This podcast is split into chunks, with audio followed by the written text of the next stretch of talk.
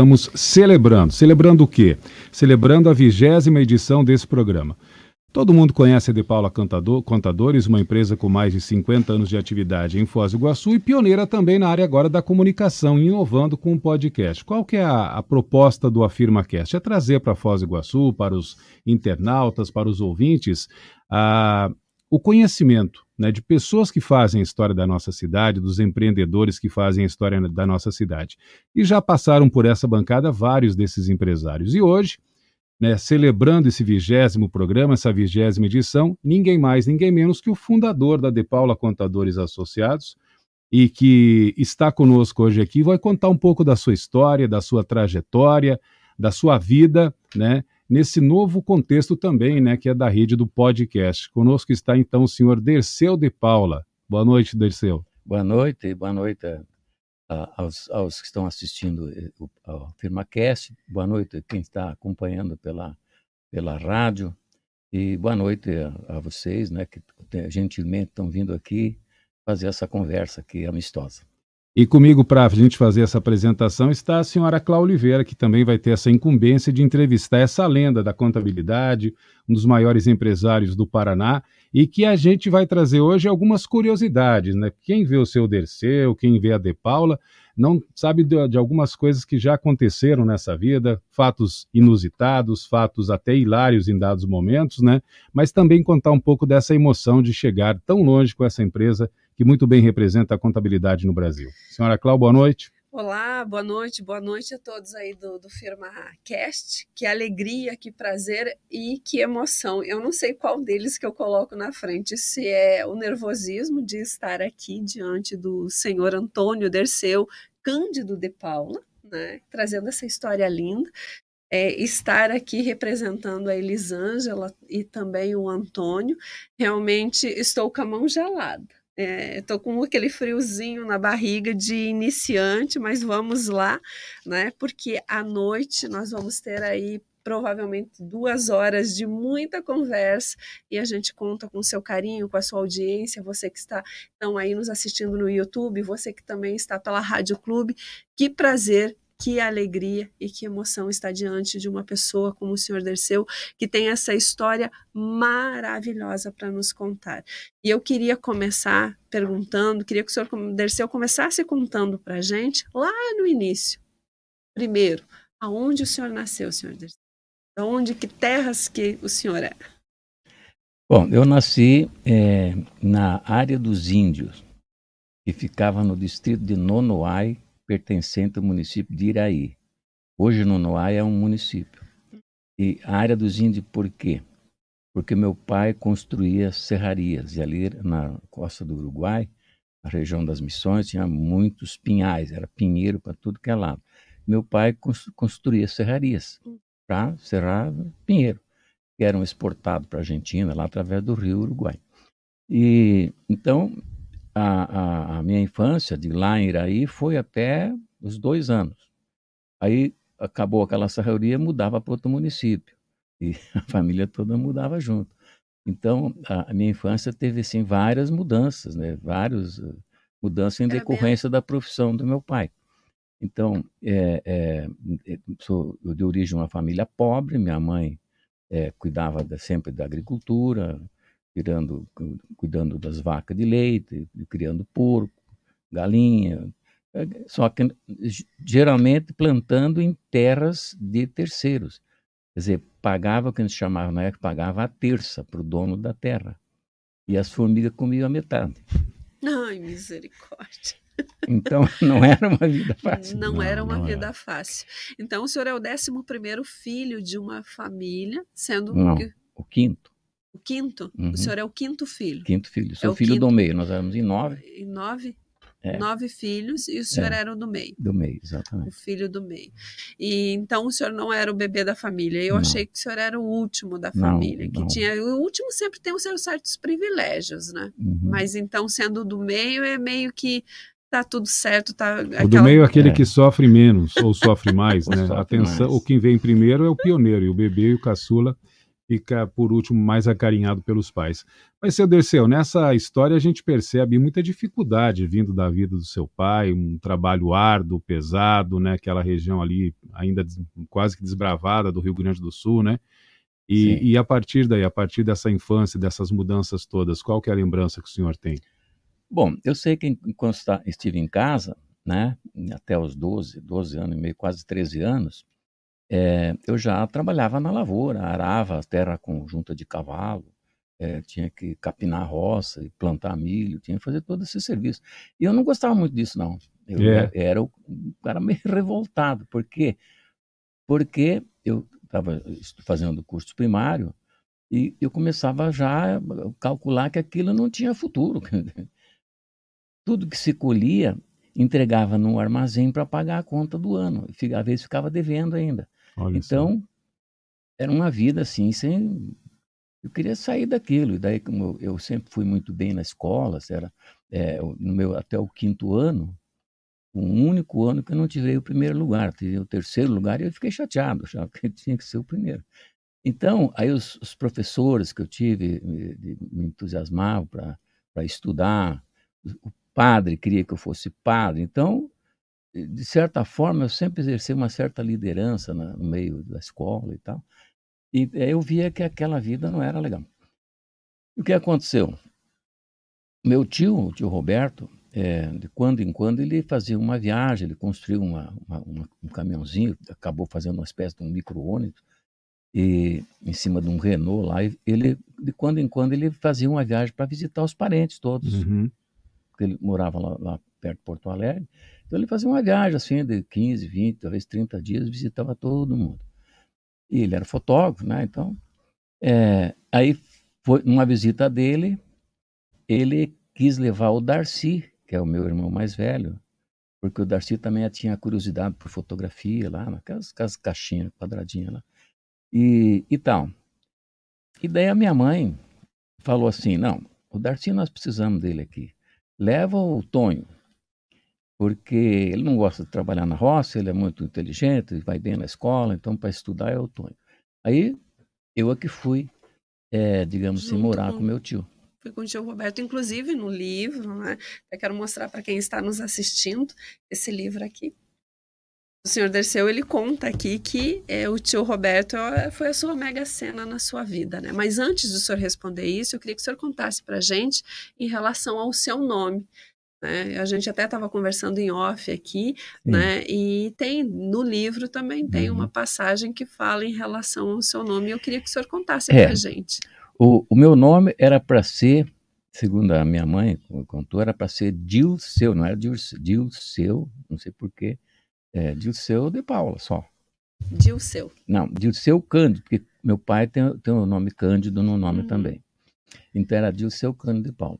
Aí quando for me batizar, o padre falou assim, mas esse menino tão bonitinho, eu era gordinho, assim, uhum. bem saudável. E, e aí, falou, nós temos que dar um nome de santo para ele. Né? Aí convenceu minha mãe, o pai ali, os padrinhos, e ah, vamos que santo? Ah, o Antônio. Tá? Antônio, era para ser de o seu Cândido de Paula. Sim. Tudo bem. Tá? Tudo certo. Aí foi para o cartório. Uhum. Né? O cartório acabou escrevendo Antônio certo, mas em vez de Dirceu, escreveu Derceu, com E e com S. Isso. Ele cometeu dois erros numa única palavra. Então era aquele negócio de cartório, que naquele tempo também não é muito diferente hoje, é, de, de, de cartorário passado de pai para filho e ficavam, né, digamos assim, com certas dificuldades. E isso aconteceu isso. Então meu nome ficou é, meio complicado. Isso me deu alguns transtorno na época de colégio, também do primário, né? Uhum. Porque a, a, às vezes a professora fazia questão de, de falar é, Derceu de Paulo. E aí virava uma certa gozação na sala, isso me incomodava um pouco. Até que, mais adiante, né, já no curso de técnico contabilidade, eu resolvi é, encarar o nome de Derceu, ao ponto de quando me chamam de Dirceu, isso até hoje, eu, se tem oportunidade, eu, eu repreendo, ah, não é Dirceu, é Derceu. É então, Derceu, fale certo, é Derceu. Então, eu acho que acabou dando certo, porque hoje, se ir no Google escrever Derceu de Paula, só tem eu no mundo. Então, foi uma marca. Foi um marketing é, foi, antecipado. Foi um marketing bem antecipado. Né? E é engraçado que normalmente se chama mais pelo primeiro nome, né? É. E aí, quando o segundo nome escrito errado, marcou e marcou. ainda assim ficou, né? Como Derceu de Exatamente. Paula. Né? Que bom, eu, eu acho que, no, no, resumo geral, o senhor deve depois olhar para isso e dizer: não, realmente Agradeceu foi bom. Agradeceu ou não? É, agradeceu. agradeceu o cartorário lá. Mas o senhor dizia então que o seu tio foi visitá-lo e, de repente, era para o seu irmão ter uma vida diferente, digamos sim, assim. Seu, nesse caso, seu tio morava próximo a Porto Alegre, o senhor uhum, disse, né? Sim. Então, foi o senhor o escolhido. Sim. E aí foi morar com seu tio? Sim.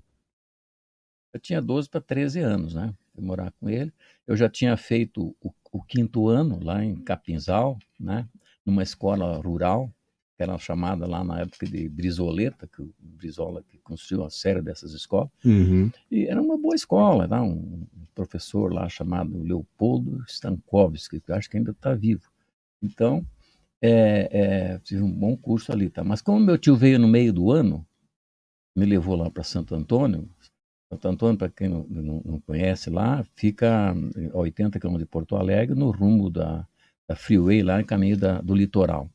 Então, é, é, ele morava lá e eu fui para lá. Aí eu, eu fiz novamente o, o, chamado admissão ao ginásio, naquele meio ano. Uhum. E fui bem e tal, não teve nenhum problema. E, e daí, a, à noite, ajudava meu tio no, no laboratório fotográfico. Né? Lavando fotografia, né, secando filme, esse tipo de atividade dentro do laboratório. E, e, que mais tarde eu acabei aprendendo fotografia, fotografando, quer dizer, virei, digamos assim, um fotógrafo profissional, quer dizer, atendia a clientela do meu tio, assim, que nem ele. Mas é, foi um aprendizado, assim, muito grande pela, pelas características do meu tio, e além de fotógrafo, era músico. Ele foi músico profissional. Ele tocou na OSPA de Porto Alegre, que é a Orquestra Sinfônica de uhum. Porto Alegre. Ele tocava cinco instrumentos, né? Então, é, às vezes à noite, esperando revelar a fotografia, ele pegava lá o saxofone, uma clarinete, ou um bandoneão e ficava tocando as músicas lá. Então, eu aprendi com ele não só a fotografia, mas a, aprendi também a Gostava das coisas boas, coisas que têm valor. Ele me fez ler, por exemplo, 12 livros dos maiores compositores de todos os tempos. Né? E ainda ele fazia uma certa sabatina para ver se eu tinha lido. Né? Olha só. Aí fazia os questionamentos para ver se realmente tinha é, lido exatamente. e se tinha entendido. Uhum. Então, por isso que o senhor intitula ele, o tio Roberto, como a sua mega cena? É, não, eu acho que essa expressão mega cena, ela cabe perfeitamente, porque eu, digamos assim, é, não sei como é que seria a minha vida se eu tivesse continuado plantando milho lá, né? Uhum. Sem poder continuar estudando e tal, quer dizer, sei lá, minha família depois veio para o Paraná também e tal, acabou todo mundo sendo independente. Na minha família, até hoje, os meus sobrinhos, meus irmãos, é, o único que teve carteira assinada fui eu, o resto é tudo independente, autônomos, empreendedores, né? não, não, não, não sou milionário, nada, tem a vidinha deles, mas se, se, não depende de, de bolsa de, de, ninguém e trabalho. Então, não quer dizer que eu não te, poderia ter tido também um desenvolvimento junto com eles, mas eu acho que ir para para junto do meu tio me, me, abriu oportunidades que lá no interior não tinha. Né? E daí foi lá para o tio Roberto. Gostou de música, aprendeu sobre música, fotografia e como que caiu dentro da contabilidade? Qual foi o caminho para dizer, não, eu estou indo para contabilidade? É, isso é interessante. Bom, antes, terminei lá o, admissão jornal e fui estudar numa escola industrial. E lá era comum existir essas escolas. Nessa escola industrial eu fazia, ah, era um ginásio normal, de manhã, e de tarde era o, chamado oficinas. Então, nessas oficinas, eu aprendi um pouco de marcenaria, eu aprendi serralheria, uhum. eu, eu aprendi montar e desmontar rádio, no tempo que os rádios eram de válvula, então uhum. então era rádio técnico. Então, não, não, era para ser locutor que nem você, não, não. era para consertar. Era para consertar. É, aprendi a fazer instalação elétrica, eletricidade. da universidade, nós ia num barracão grande lá e montava toda a instalação de uma casa. E, e era interessante. Só que daí tinha dentro de toda aquela tarefa, tinha lá construir, por exemplo, um, um aquecedor elétrico, que nós chamava de rabo quente, né? com aquele fio níquel cromo. Só que para fazer, o professor dizia assim, ó, você tem que fazer um, um aquecedor de 1.200 watts. Uhum. Para você fazer isso, era na caneta, na matemática, calcular quanto de fio tinha que ser, qual é a bitola do fio e etc e tal. Depois o professor ia conferir lá para ver se tinha dado. Então, ele tinha a permissão de errar 10% nos 1.200 watts.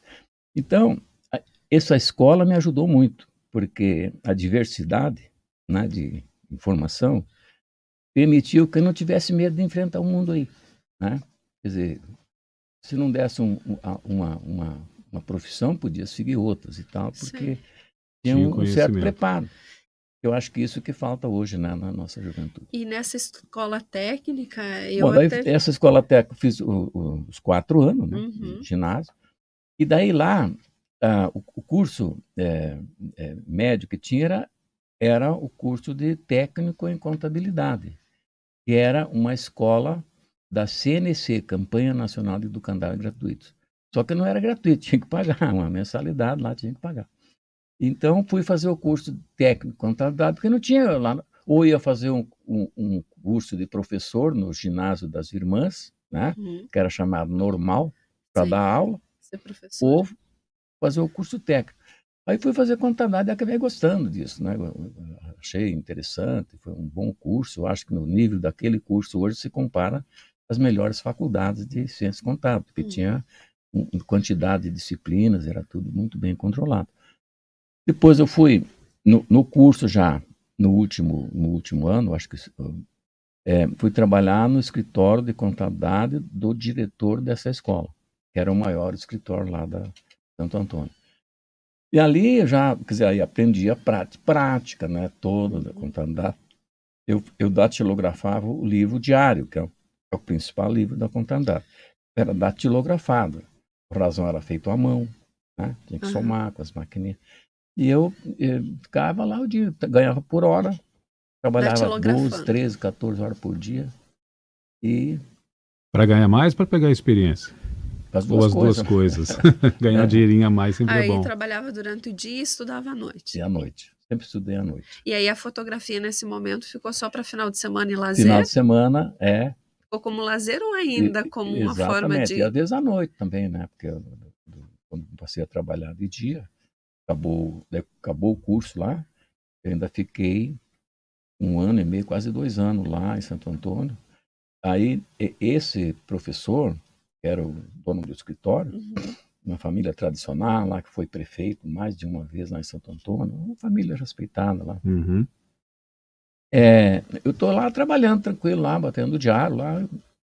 E um dia é, ele mandou me chamar na sala dele, né? E tinha dois senhores lá que eu não conhecia.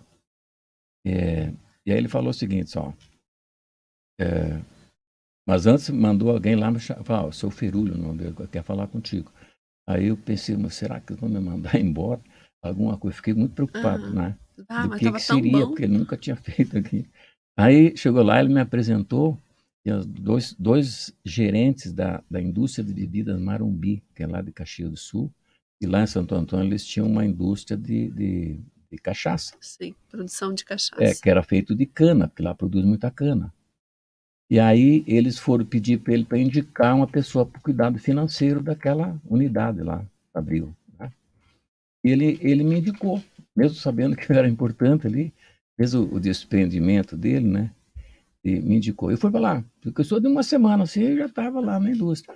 No começo tinha um gerente lá, como ele viu que eu consegui tomar conta logo da questão financeira, fazer os, os controles todos, ele foi para Caxias e eu acabei assumindo a gerência dessa indústria, que tinha 280 funcionários.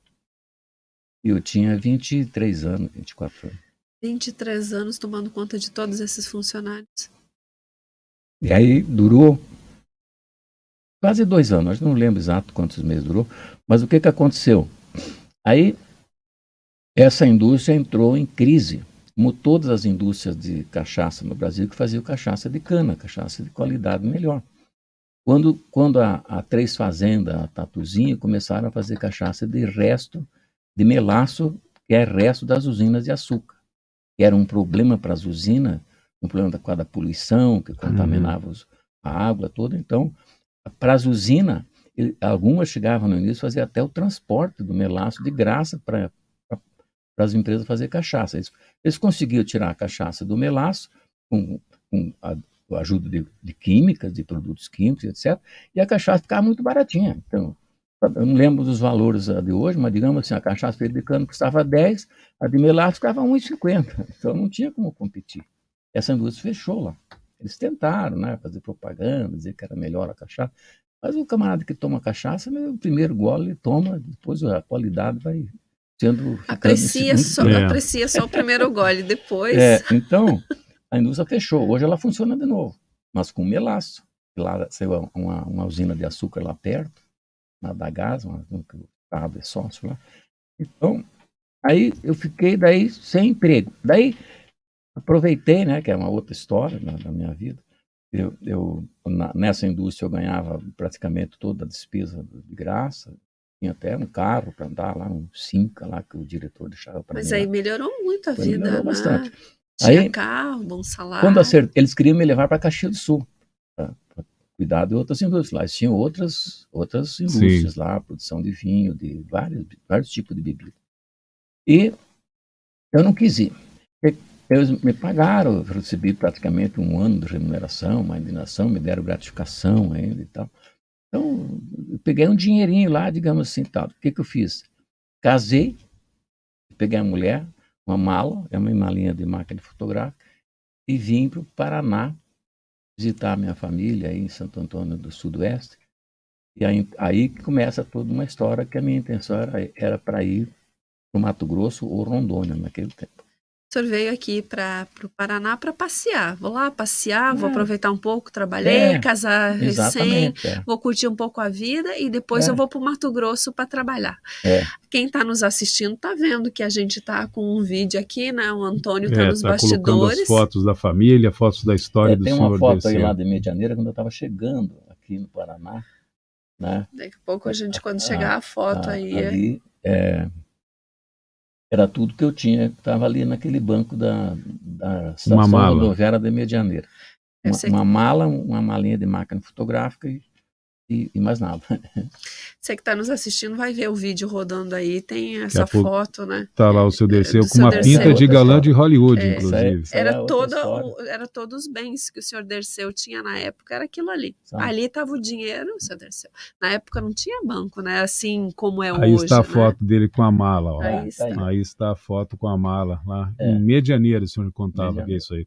A audiência está muito boa lá no YouTube, a gente agradece a participação de todos, muitas pessoas elogiando o senhor senhor, dizendo que o senhor tem uma história maravilhosa com a cidade, muitas histórias, né, dizendo que o senhor é um dos que bem representam o Foz do Iguaçu. E lembrando para você que está conosco aí, o hashtag, né, que é o joguinho da velha, hashtag AfirmaCast, está valendo aí um, um, almoço, um jantar lá do Búfalo Branco e também um shopping lá da 277 Craft Beer. Então, além de acompanhar, você pode participar desse sorteio, basta marcar aí na, na transmissão, hashtag AfirmaCast. E aí você concorre a esses presentes aqui do AfirmaCast.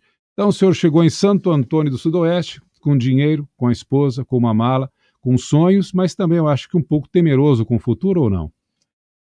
É, então na, na, naquele embalo, né, depois do casamento e tal, é, na realidade, eu, eu, que conta que eu fazia? Eu tinha um dinheirinho ali que daria para, digamos assim, é, é, viver, comer, né, assim, com um certo controle, digamos, um, um, um ano por aí, né? Opa. Então, e eu tinha, por exemplo, a intenção de montar um escritório, porque eu tinha tido a experiência lá, tinha nesse ponto eu tava, já estava preparado para montar um escritório. Eu queria montar lá no Mato Grosso, lá em Rondônia. Mas aí eu falava, se o escritório não dá, eu faço fotografia. Então, eu tinha, digamos assim, duas um plano B. Um plano B. E, e, o escritório acabou dando certo, né? E aí do Mato Grosso acabou não acontecendo porque o meu irmão lá ele tinha uma pequena marcenaria lá em Itacorá e, e ele com, era um certo líder ali daquela, daquela comunidade. Aí estão as fotos. Né? aquela comunidade é, é, foram me conversando e tal, para me ficar lá. não, fica aqui, aqui, aqui, precisa de um contador, aqui precisa de uma pessoa para ajudar. Nós queremos montar um, um, uma escola, tá difícil, precisamos de você. Muitas famílias de, de, de, do Rio Grande do Sul, de Santa Catarina, de, de, de alemães ali, italianos, e aquilo ali estava crescendo, quer dizer, estava explodindo ali. Aí eu pensei, digo, vou ficar por aí mesmo. Então, é, morei no hotelzinho que, tem, que tinha lá, nos alemães lá, durante uns 90 dias, por aí. De, daí, esperando até que construísse uma casa, porque não tinha casa, não davam conta de fazer. É, morei também, um, acho que um mês e pouco, é, num, num sótão da marcenaria do meu irmão, onde só tinha um quartinho lá, não tinha mais nada. Eu comprei um colchão, um colchão só. Botamos no sótão e dormia lá. Então, até que prontaram uma casinha lá, madeira, lá em Itacorá, eu aluguei, quando foi feito um poço para tirar água no, no balde, esse tipo de coisa. E tem umas histórias interessantes nesse período. Morei ali uns oito meses, aí, aí eu já fiz aquela, essa casa aí, ó. Uhum. Aí essa Entendeu? casa o senhor construiu. Construí. Mas nessa jornada toda, porque às vezes quando a pessoa conhece o senhor Derceu hoje, vê a De Paula Contadores, né, fica imaginando que o senhor Derceu já tinha nascido num berço de ouro, que a vida foi fácil. Mas quando o senhor chegou lá em Itacorá, que o senhor morou lá com o seu irmão, embaixo era marcenaria e o senhor morava em cima. É, então Eu imagina... fico imaginando o poeirão. Isso. Então, a gente ficava se coçando a noite toda. Dificuldade. Não. Só para situar os jovens, Itacorá ficava onde? Itacorá ficava na, na, na estrada aqui de Foz a Guaíra, que uhum. mais ou menos margeia o, o, o Rio Paraná. Certo. Né? Era uma estrada de, de, de barro, né? 60 quilômetros daqui de Foz e mais ou menos 200 quilômetros daqui a Guaíra. Era, era uma única estrada aí para fazer esse rumo aí, porque o resto era mato, foi desbravado depois. Então ali passava ônibus, etc. Os ônibus geralmente a gente passava lá em Itacorá, é, às vezes com sol seco, mas os ônibus estavam encorrentados, porque de quando em quando eles tinham um atolador para passar.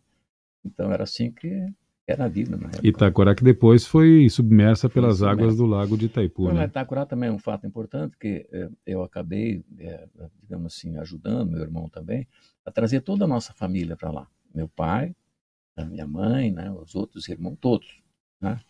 é, cunhado tal, veio todo mundo ali. Por quê? Porque tinha muita coisa para fazer lá. E, e, aí nós montamos uma indústria madeireira, uma, uma, uma serraria lá. Nós fizemos um financiamento na época no Banco do Brasil, né, e não tinha recurso.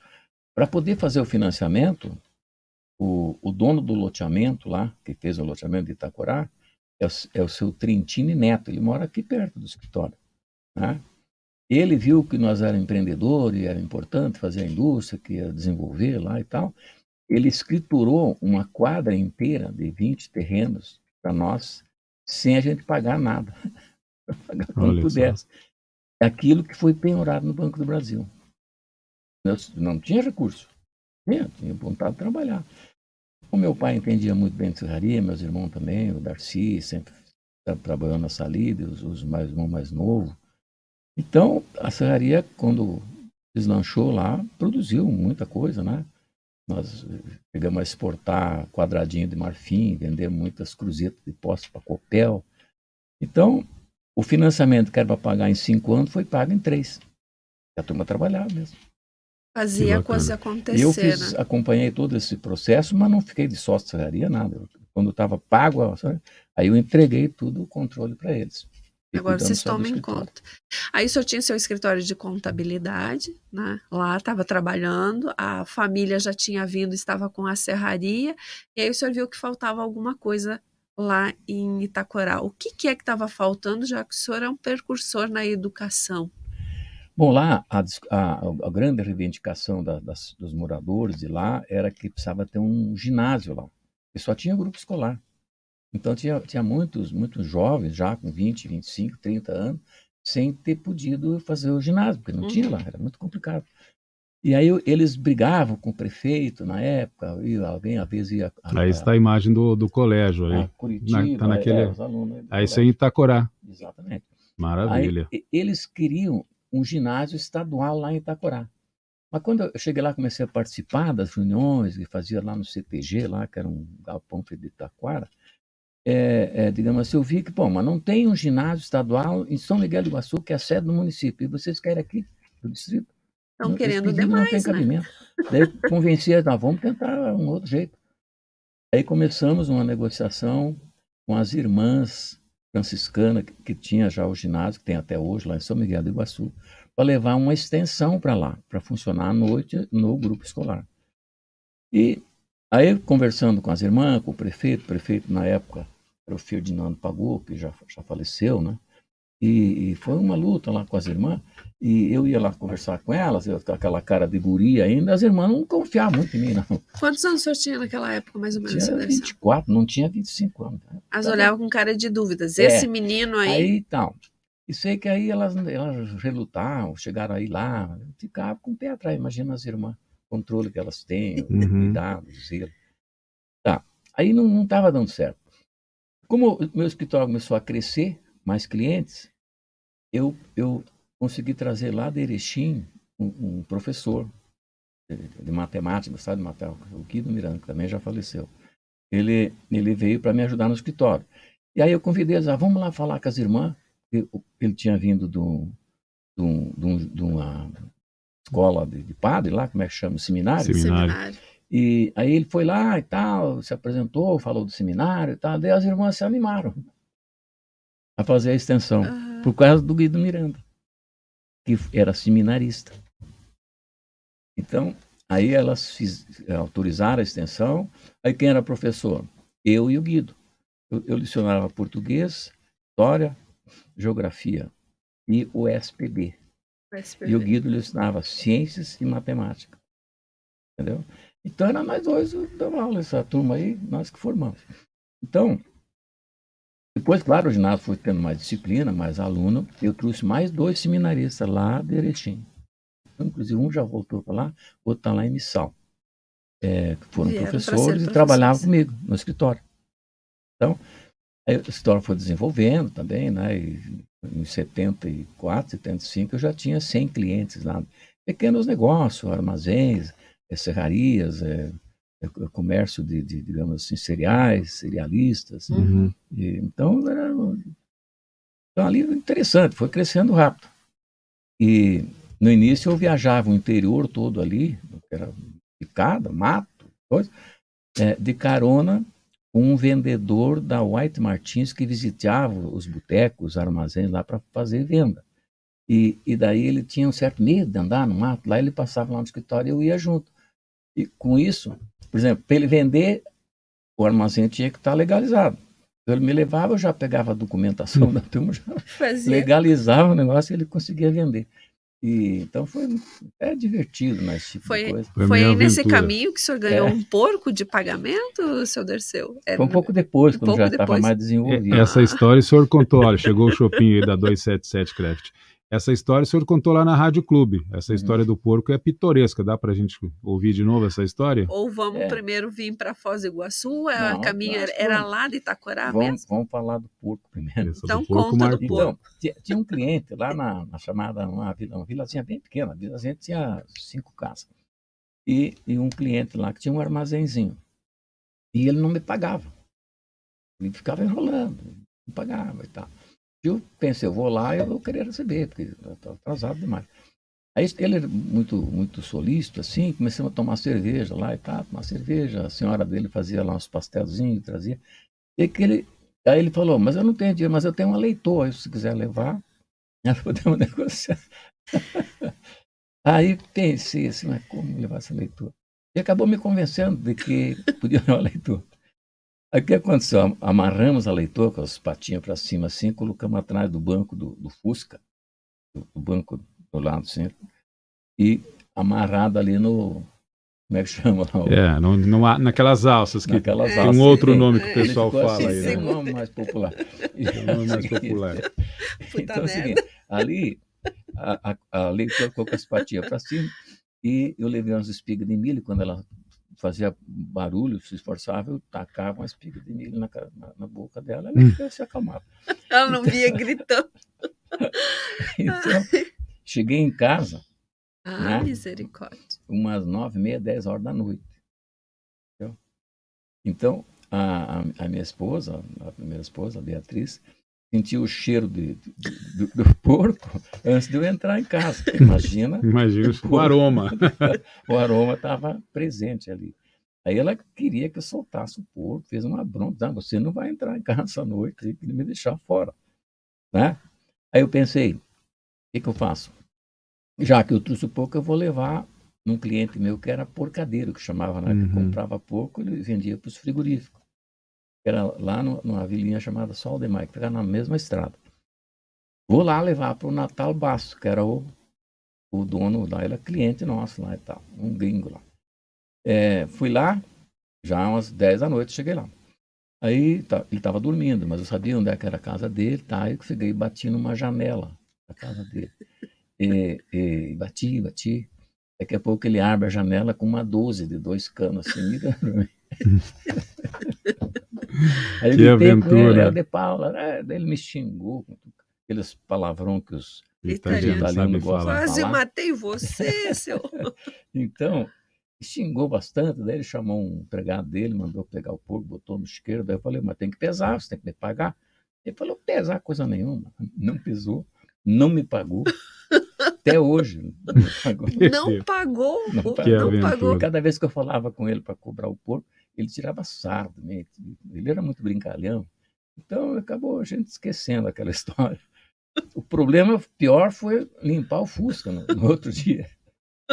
Foi mais de um dia para limpar o Fusca, né? Porque o negócio ficou feio, né?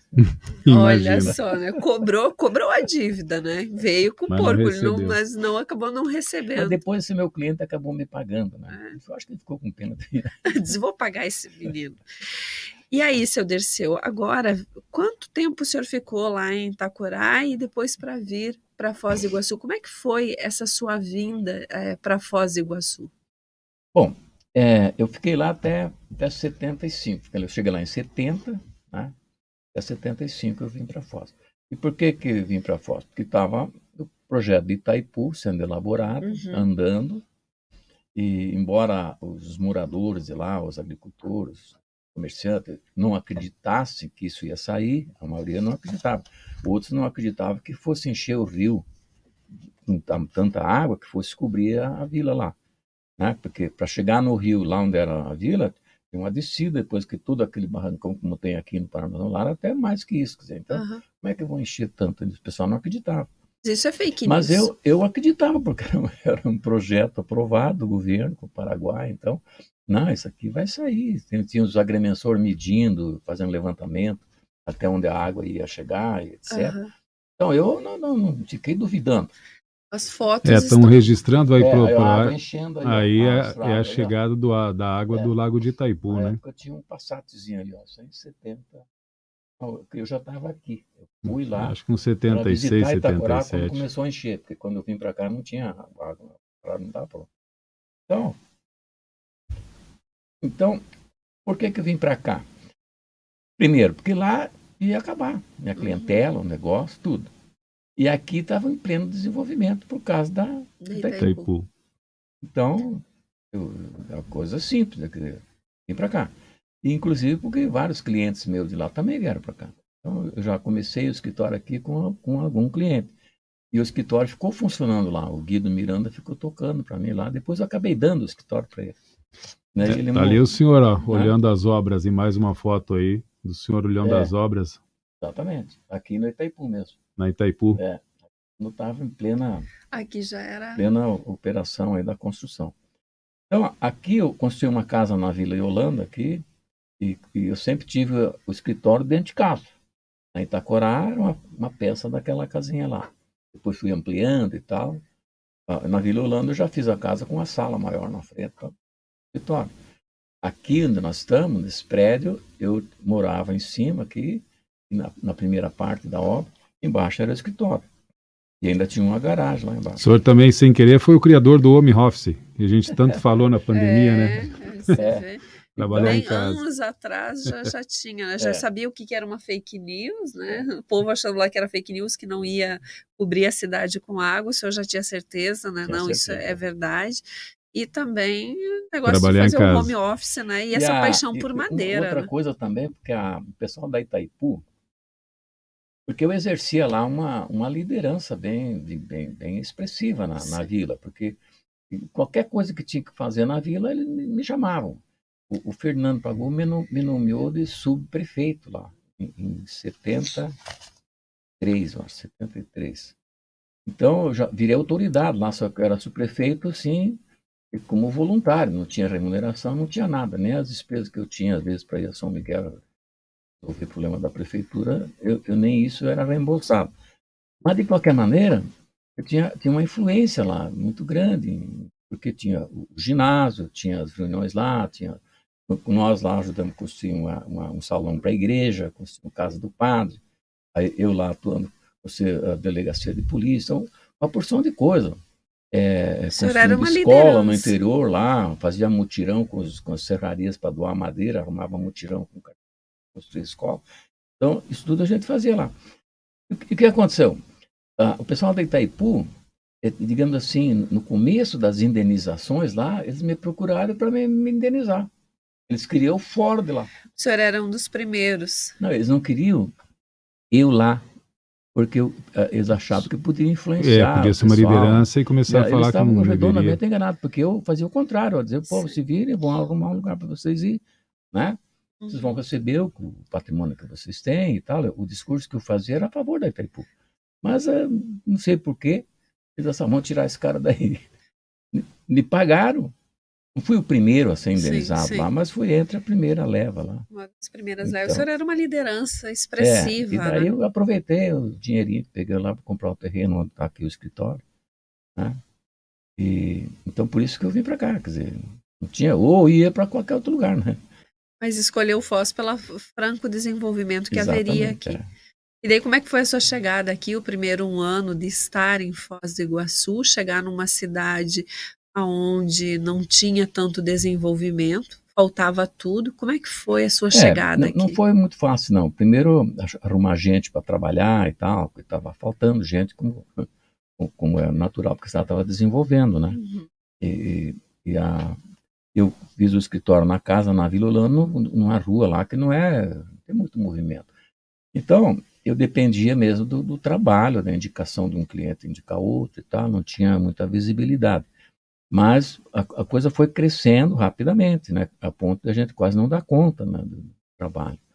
E tinha muito trabalho. Então, é, é, talvez por isso que eu investi em, em tecnologia e comprando equipamentos mais, mais, mais avançados, né?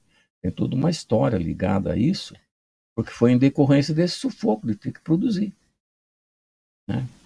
Também em decorrência de ter escritório dentro de casa, talvez tenha influenciado minha família, né? Que já estava lá mesmo. Então, a Elisângela, por exemplo, 14 anos, já tinha funções aqui no escritório. Então, eh, não foi difícil, digamos assim. Eles iam e, assim, gostar da, da, da, profissão, né? Formaram também na época, se esforçaram. Mas eu acho que também teve influência Sim. porque não é comum filhos de contador seguir a profissão. É incomum isso. Porque, inclusive, é uma das coisas que os contadores adquirir idade têm dificuldade de, de ter sucessor. Por quê? Porque o contador trabalha muito, trabalha fim de semana, trabalha de noite, está sempre ocupado. E sempre a, tem a que família estudar está muito, longe, né? o filho não consegue entender, pô, o pai nunca tem tempo, né? E, e isso, digamos assim, afasta os filhos daquela profissão. No meu caso não foi isso.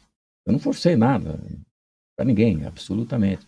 Mas, pelo contrário, eu, eu de- dei oportunidade, valorizei esse trabalho. Eu acho que eles viram também o, o- a importância das profissões, o que, que fazia para as outras pessoas. Né? Sim. Aí senhor chegou aqui em, em Foz do Iguaçu, a Elisângela já tinha nascido, né? Sim. A Elisângela já tinha Já tinha. é, é, já tinha uns. Quando eu vim para cá, ela devia ter uns 3 para 4 anos. três para quatro anos, é. ela tinha.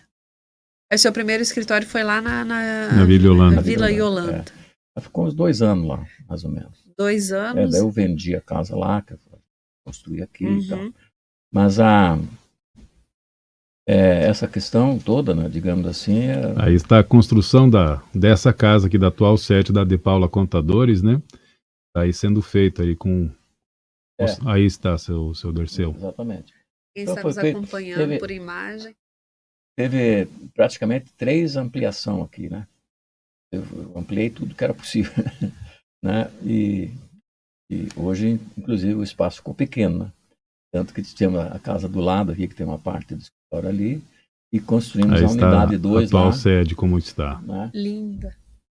Aí, aí era, por exemplo, quando eu morava ainda aí, certo? Tinha aquela, aquele muro de concreto.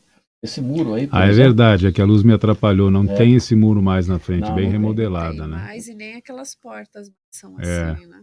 Uma bela casa, inclusive. Parabéns. Eu, eu tirei o muro para aumentar a segurança, por incrível que pareça. É porque ali o pesado podia pular um muro, tinha muita flor e coisa, e ficava escondido atrás do muro. Né? Então, naquele tempo não tinha essa facilidade de, de câmeras. De, de câmera. Então, é, aquele muro de, de, de, concreto, fui eu que fabriquei. Olha só. O senhor tem essa particularidade, a gente percebe com, com, com os amigos que comentam do senhor, inclusive aqui na live tem gente comentando, dessa sua iniciativa né, para várias obras. Inclusive, o, o, próprio Antônio falou que o senhor volta e meia, o professor Pardal aqui da De Paula, né? Precisa de alguma coisa, primeiro passa para o seu Derceu, que talvez ele tenha um projeto guardado para fazer é, funcionar, né? Eu acho que, digamos assim, a, a luta da vida ensinou para a gente muita coisa, né? E esses conhecimentos, assim, básicos, isso é básico, todas essas, essas atividades, dá, digamos assim, embasamento para você empreender, para não ter medo de, de dar um passo mais adiante. Então, acho que isso é, foi importante no meu caso, né? Isso vem lá da escola do ginásio, que o senhor fez aquela a, eh, a escola técnica que fazia até soldavam, inclusive no livro conta que né, no terminar o ano vocês fizeram um barracão, né? E, sim, e isso tudo se dá àquela, àquela escola lá atrás? Com certeza, aquilo lá, digamos assim, ajudou bastante. E, e era um aprendizado constante, tanto que é, era, digamos assim, muito prazeroso fazer aquilo. Um, um, professor lá, um marceneiro, ensinando, um serralheiro explicando por que, que tem que ter tal amperagem, qual é o eletrodo para soldar tal bitola de chapa, etc. Esse tipo de coisa, quem, quem sabe? Nós aprendemos na escola. Então, a questão do rádio. O rádio ficou meio em desuso, essa profissão de rádio técnico. Mas na época não era. Na importante. época era importante. Sim. Não tinha o tal de descartar equipamento, não, né? Tinha que, tinha, tinha que arrumar. O transistor não existia. É.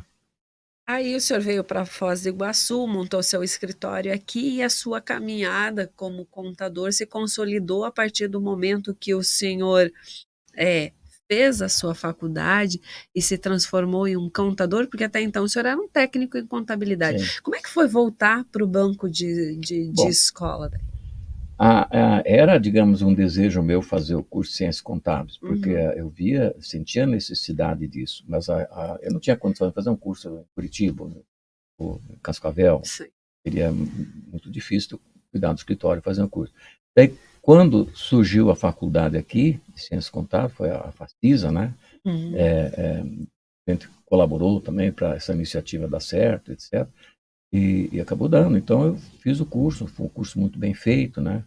Nós tivemos professores excelentes, por exemplo, nosso professor de contabilidade era o contador da Unicom, que era que, era, que construiu Itaipu. Então, imagina o nível desse contador. Né? Hoje ele está lá em, em Aí está também a foto lá para quem está acompanhando. Que foto é aquela, seu Derceu? Esse que é o rapaz? Ou... minha formatura, eu acho que é de ciência contábil. Olha aí, ó. Né? É o meu tio ali que veio aqui. Pra... Sim, esse aí, é o tio Roberto. Tio Roberto? É. Tio Sim. Roberto e a esposa dele? É, mesmo. Aí, a, a... então, o, o, a necessidade de estudar. O, o curso foi muito bom, né? tivemos uma, uma turma de, de de 40 alunos, formou acho que uns 23, 24, mas a, grande maioria né, são profissionais, né? Então um aproveitamento muito grande da turma toda. Aí tá na tela também para quem está acompanhando a turma aí, seu Dercel. É. Isso aqui já acho que é o curso de Direito. A, a foto, não é? Por Ciências Contábeis. a, a, o nosso Paraninfo, né, tem uma foto por aí, o, o nosso Paraninfo foi o, o, governador do estado, José Richa. Olha só. Então foi um, Olha, era chique, hein? E aí eu, na, na Facisa, eu comecei a dar aula quando estava no final do oitavo, oitavo período, no nono período eu já era professor. Só que eu era professor assistente, né? auxiliar, como chamava. E o professor titular da disciplina era lá de Maringá. Só que mais uma foto aí da formatura aqui, né? Da época aí, aqui, ó. lá, lá no final da, da fila com, uhum. como, como, coordenador do curso de ciências contábeis. Então eu comecei a, a lecionar, assumi a, a, coordenação de cursos, chefia de departamento, é, ajudei a organizar, planejar o estágio supervisionado, fui professor do estágio, lecionei praticamente quase todas as disciplinas do curso. Então isso também me obrigou a estudar mais, né? Então, como estudante tinha que estudar, como professor você não para de tinha estudar. Tinha que se aperfeiçoar mais ainda. Tem que ainda. se aperfeiçoar, tem que dar resposta para as coisas. Então, isso me ajudou, né? Mais uma foto aí do senhor com a vestimenta da formatura e com a família, né? É. Ali já tava, tá, ali Antônio, já tinha nascido Elisângela, os três filhos. O Antônio, né? Elisângela e André. O Antônio é o bebê da turma, então. Isso. Elisângela e a Andréia e o Antônio. É isso? Ali já tinha os três filhos Sim. e já estava formado em contabilidade. Tá. Já era professor também. Também. E aí o senhor começou, já estava com a sua empresa consolidada, já era contador formado, era professor. Aí, nesse caminho todo, aonde que entra o, o senhor Derceu de Paula, que trabalha junto com a comunidade, trazendo coisas para a cidade? Por exemplo, o CTG, nós temos a CIF, tem todas as outras entidades, entidades né? que eu gostaria que o senhor contasse um pouco como é que foi se desenhando isso dentro da vida do senhor Dercel. Bom, é, eu sempre, como, como lá de Itacorá e tal, eu sempre fui uma pessoa que, que se preocupou com quem está no seu redor, né? Porque, é, digamos assim, é, colaborar para que as coisas se desenvolvam, né? E, a, a, cidade, onde você, a rua, etc., se desenvolvendo, você desenvolve também. Então, é, essa questão, por exemplo, uma das primeiras entidades que eu ajudei a fundar, reunindo os contadores aqui da época, técnicos e tal, foi a, a chamada ACOP, que era a Associação de, de, Contadores do Oeste do Paraná, que ia, ia até Matelândia. Lá. Fizemos essa associação. Eu fui presidente, né, de organizar tal, teve outros presidentes, e a associação se transformou no sindicato de, de contadores que tem até hoje, que é o Sincofos. Então, eu tive uma, uma, assim, uma atuação bastante presente na formação, fui presidente mais de uma vez, junto com outros contadores. Então, eu fui, me envolvi diretamente com a classe contábil, né? e aí participei de N. Para quem está acompanhando, desculpe interrompê-lo, assim, a gente vai vendo as fotos também, aí está mais uma essa, foto. Aí. Essa foto aqui foi quando fundamos o Sindicato de Ciências Contábeis. Né? Olha lá, ah, o, o, esse professor da, da, da, ponta aqui era juiz de direito. Né? Na uhum. época ele era apenas juiz, foi convidado. O lá, de azul ou de vermelho? É, de, azul, o, o de da, azul. De azul da, de da, azul. da direita ali. Ah. Né? O, o, de vermelho ali era presidente do sindicato contador lá de Cascavel. Uhum. Então, uma cerimônia lá que foi feita para, digamos assim, marcar a criação do sindicato. E, e, com essa, esse, dentro do sindicato, me entrosei na, na, nas entidades de classe do Estado, Sim. por participar do sindicato. Então, é, realizamos aqui uma convenção lá em 91, que foi, foi sucesso quase no Brasil todo, veio muitos profissionais, professores e conferencistas né, de, de vários lugares do Brasil. E a gente organizou isso, ajudou a levar adiante esse projeto. É, no SESCAP, que é a que é a organização das empresas de contabilidade do Paraná. Eu fui também membro da diretoria, né? No conselho de contabilidade fui sempre, sempre tive alguma função lá, sempre colaborei. Né? Fiz muitas palestras aí nas, nas, universidades, nas escolas, nos eventos da classe contábil, nos anos é, 90, né? Final de 80, 90, depois é, 2000, 2005. Quer dizer, é, palestras é, apresentando o que, que, é o sistema CRC CFCs e apresentando é, é, projeto de automação de escritório, de controle de processo, estimular as pessoas a investir em tecnologia. Mais uma foto ali, desceu justamente do que o senhor está falando, né? Da segunda convenção nacional. É. é isso e ali lá, tá... sei lá, se não me engano, lá em, lá em Gramado. Exatamente. Foi, foi em Gramado, é, aí eu tá apresentei tá um trabalho, tá? um trabalho sobre tabela de honorário, que eu, eu, era contra esse negócio de tabela, me obrigaram, eu e mais uns colegas aqui de Foz, é, fizemos um trabalho. Então, eu, achava que eu ia lá defender tabela de honorário. Eu não fiz isso, eu mostrei que serviço profissional não pode ter tabela. Né? Tem que variar de acordo com a qualidade do serviço que presta, a tua experiência, o, o, o que, que você produz para o teu cliente, qual é o benefício que você traz, o risco que tem. Não, não é uma padaria que pode ter uma tabela que o pãozinho é tudo igual. Então, é, foi muito bem aplaudido lá e tal. Então, é, é, e assim foi outros eventos também, a gente participou, levando informação. O senhor desceu dentro desses... Teve um caso de eventos que eu saí daqui fui dar uma palestra em, em, em Rondônia, em, na capital lá. Porto Velho. Porto Velho.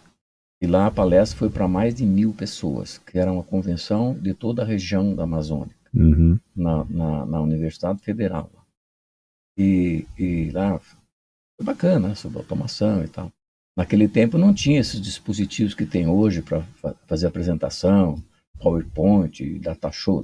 Lá tinha um aparelho que era chamado de data show, mas era uma máquina, assim, quase o tamanho de metade dessa mesa, um negócio grandioso e a, e a, a quantidade de luz que transmitia era muito pouca, né? Então, eu, eu fiz uma palestra lá para aquele auditório enorme, é, com as luzes todas apagadas.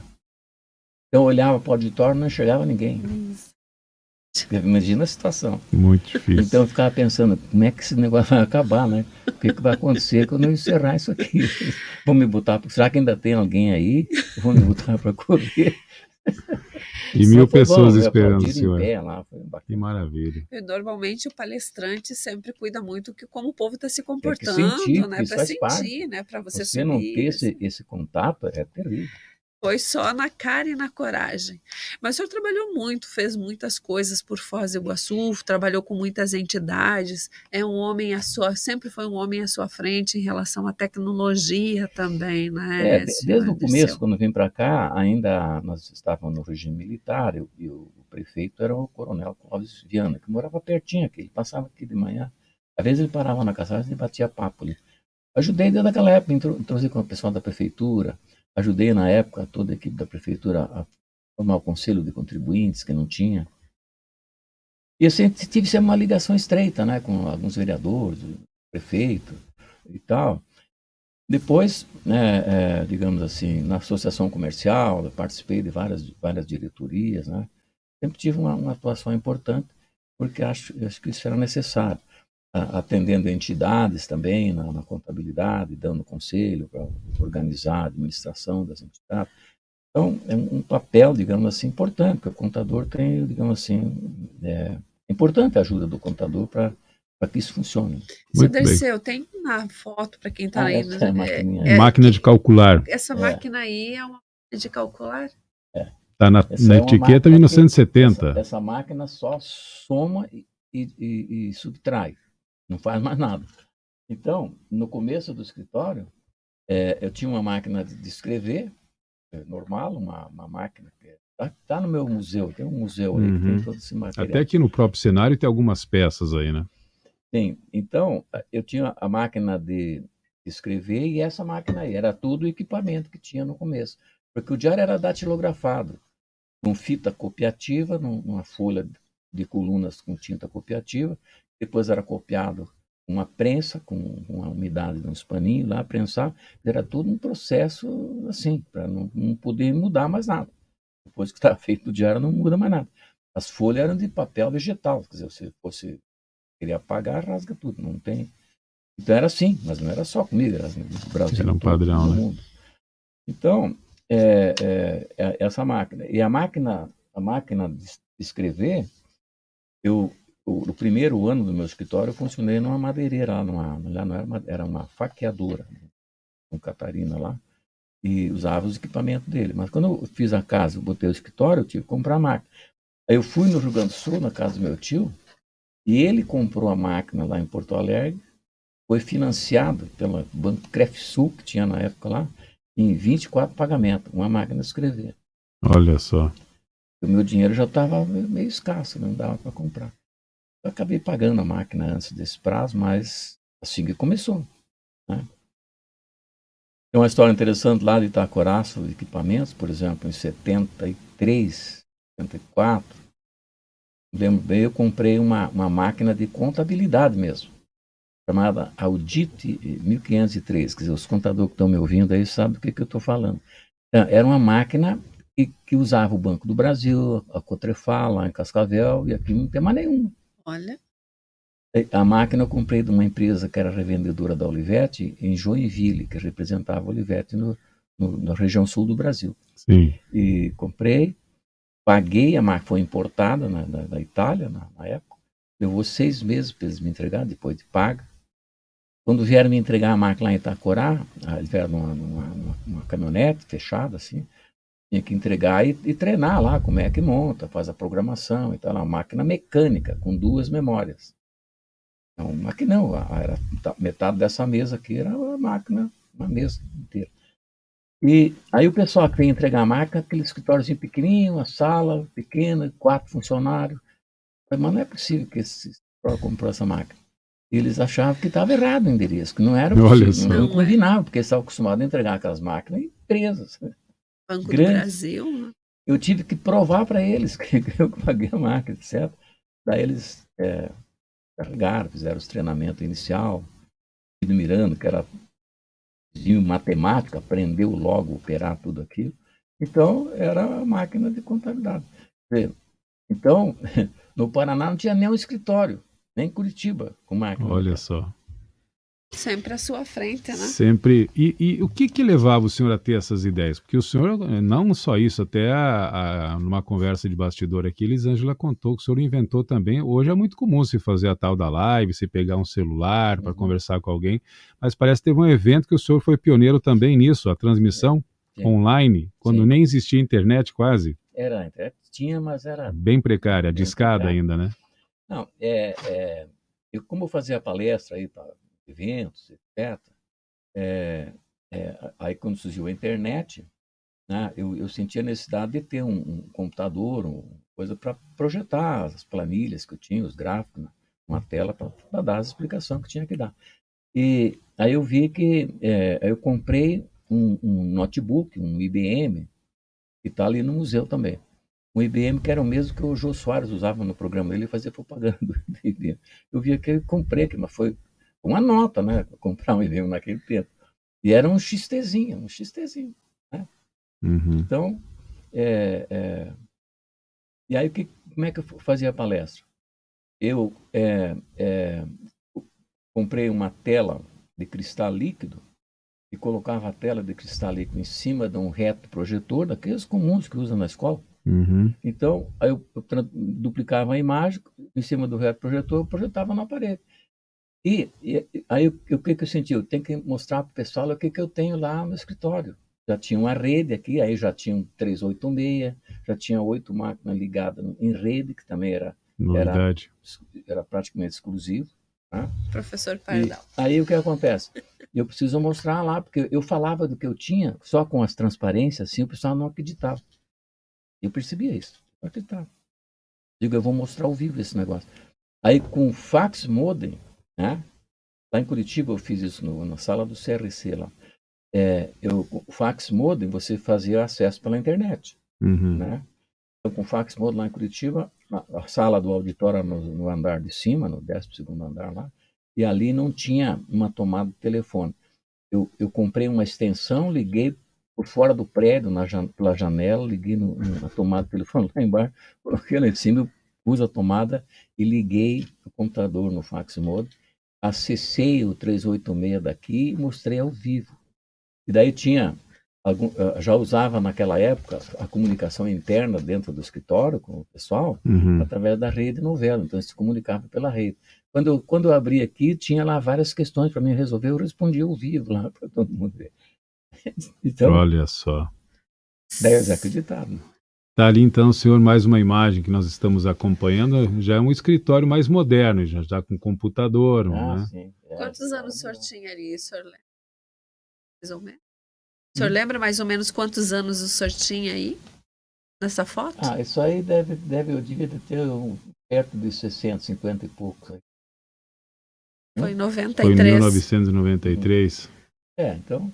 É isso aí, mais ou menos. É.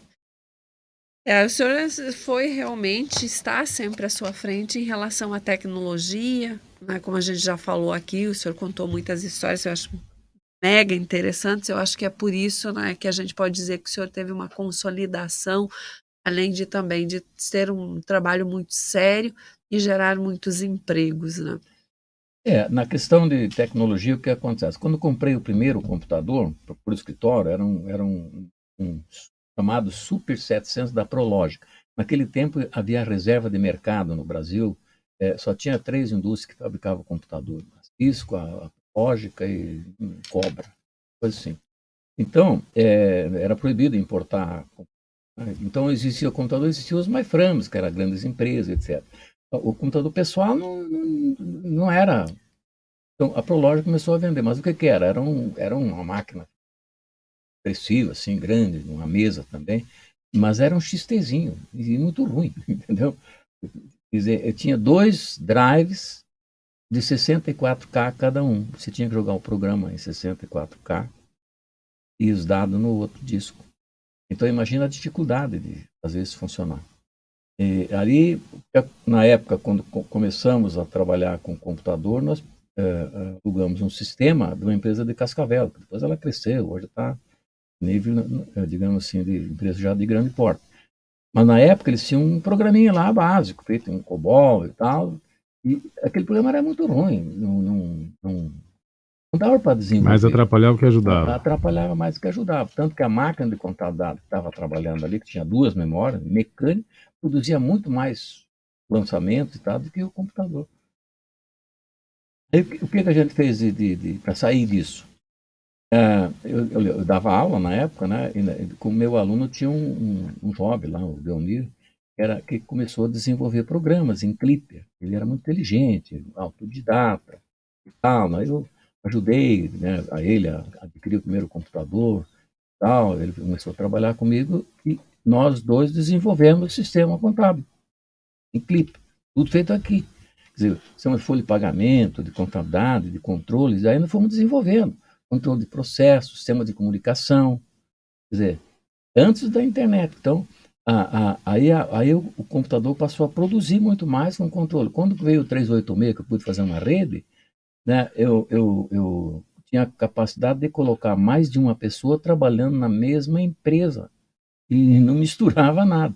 Quando eu falava isso num evento, o pessoal, não, não tá acreditava. Louco, não é possível isso. Mas era possível. Mas por quê? Porque o programa previa esse tipo de coisa. Então, é, até 2010 eu usei sistema próprio, com todo o controle do escritório. Já tinha controle de processo, controle de, de, de tarefas, comunicação. Já desenvolvemos o sistema de comunicação para os clientes. Hoje, por exemplo, tem um sistema de comunicação cujo, cujo o começo foi feito tudo aqui. Hoje está, está sendo conduzido por uma empresa parceira nossa. Mas, na época, eram né, quando surgiu os e-mails, a internet avançou, nós nunca utilizamos esse, essas, esses sistemas de comunicação com o cliente. Tudo é o sistema próprio. Então, você tem controle, você tem acesso, você tem. Dizer, não usa. Tem um outro cliente aí que usa alguma coisa de e-mail quando está começando, mas depois entra no processo. No sistema próprio. Então, isso tudo, desde o início foi feito. Na época, por exemplo, é, no, no começo lá do tema, a gente usava impressoras matricial, né? As impressoras 200 CPS, uhum. era 200 caracteres por segundo, fazia um barulho enorme.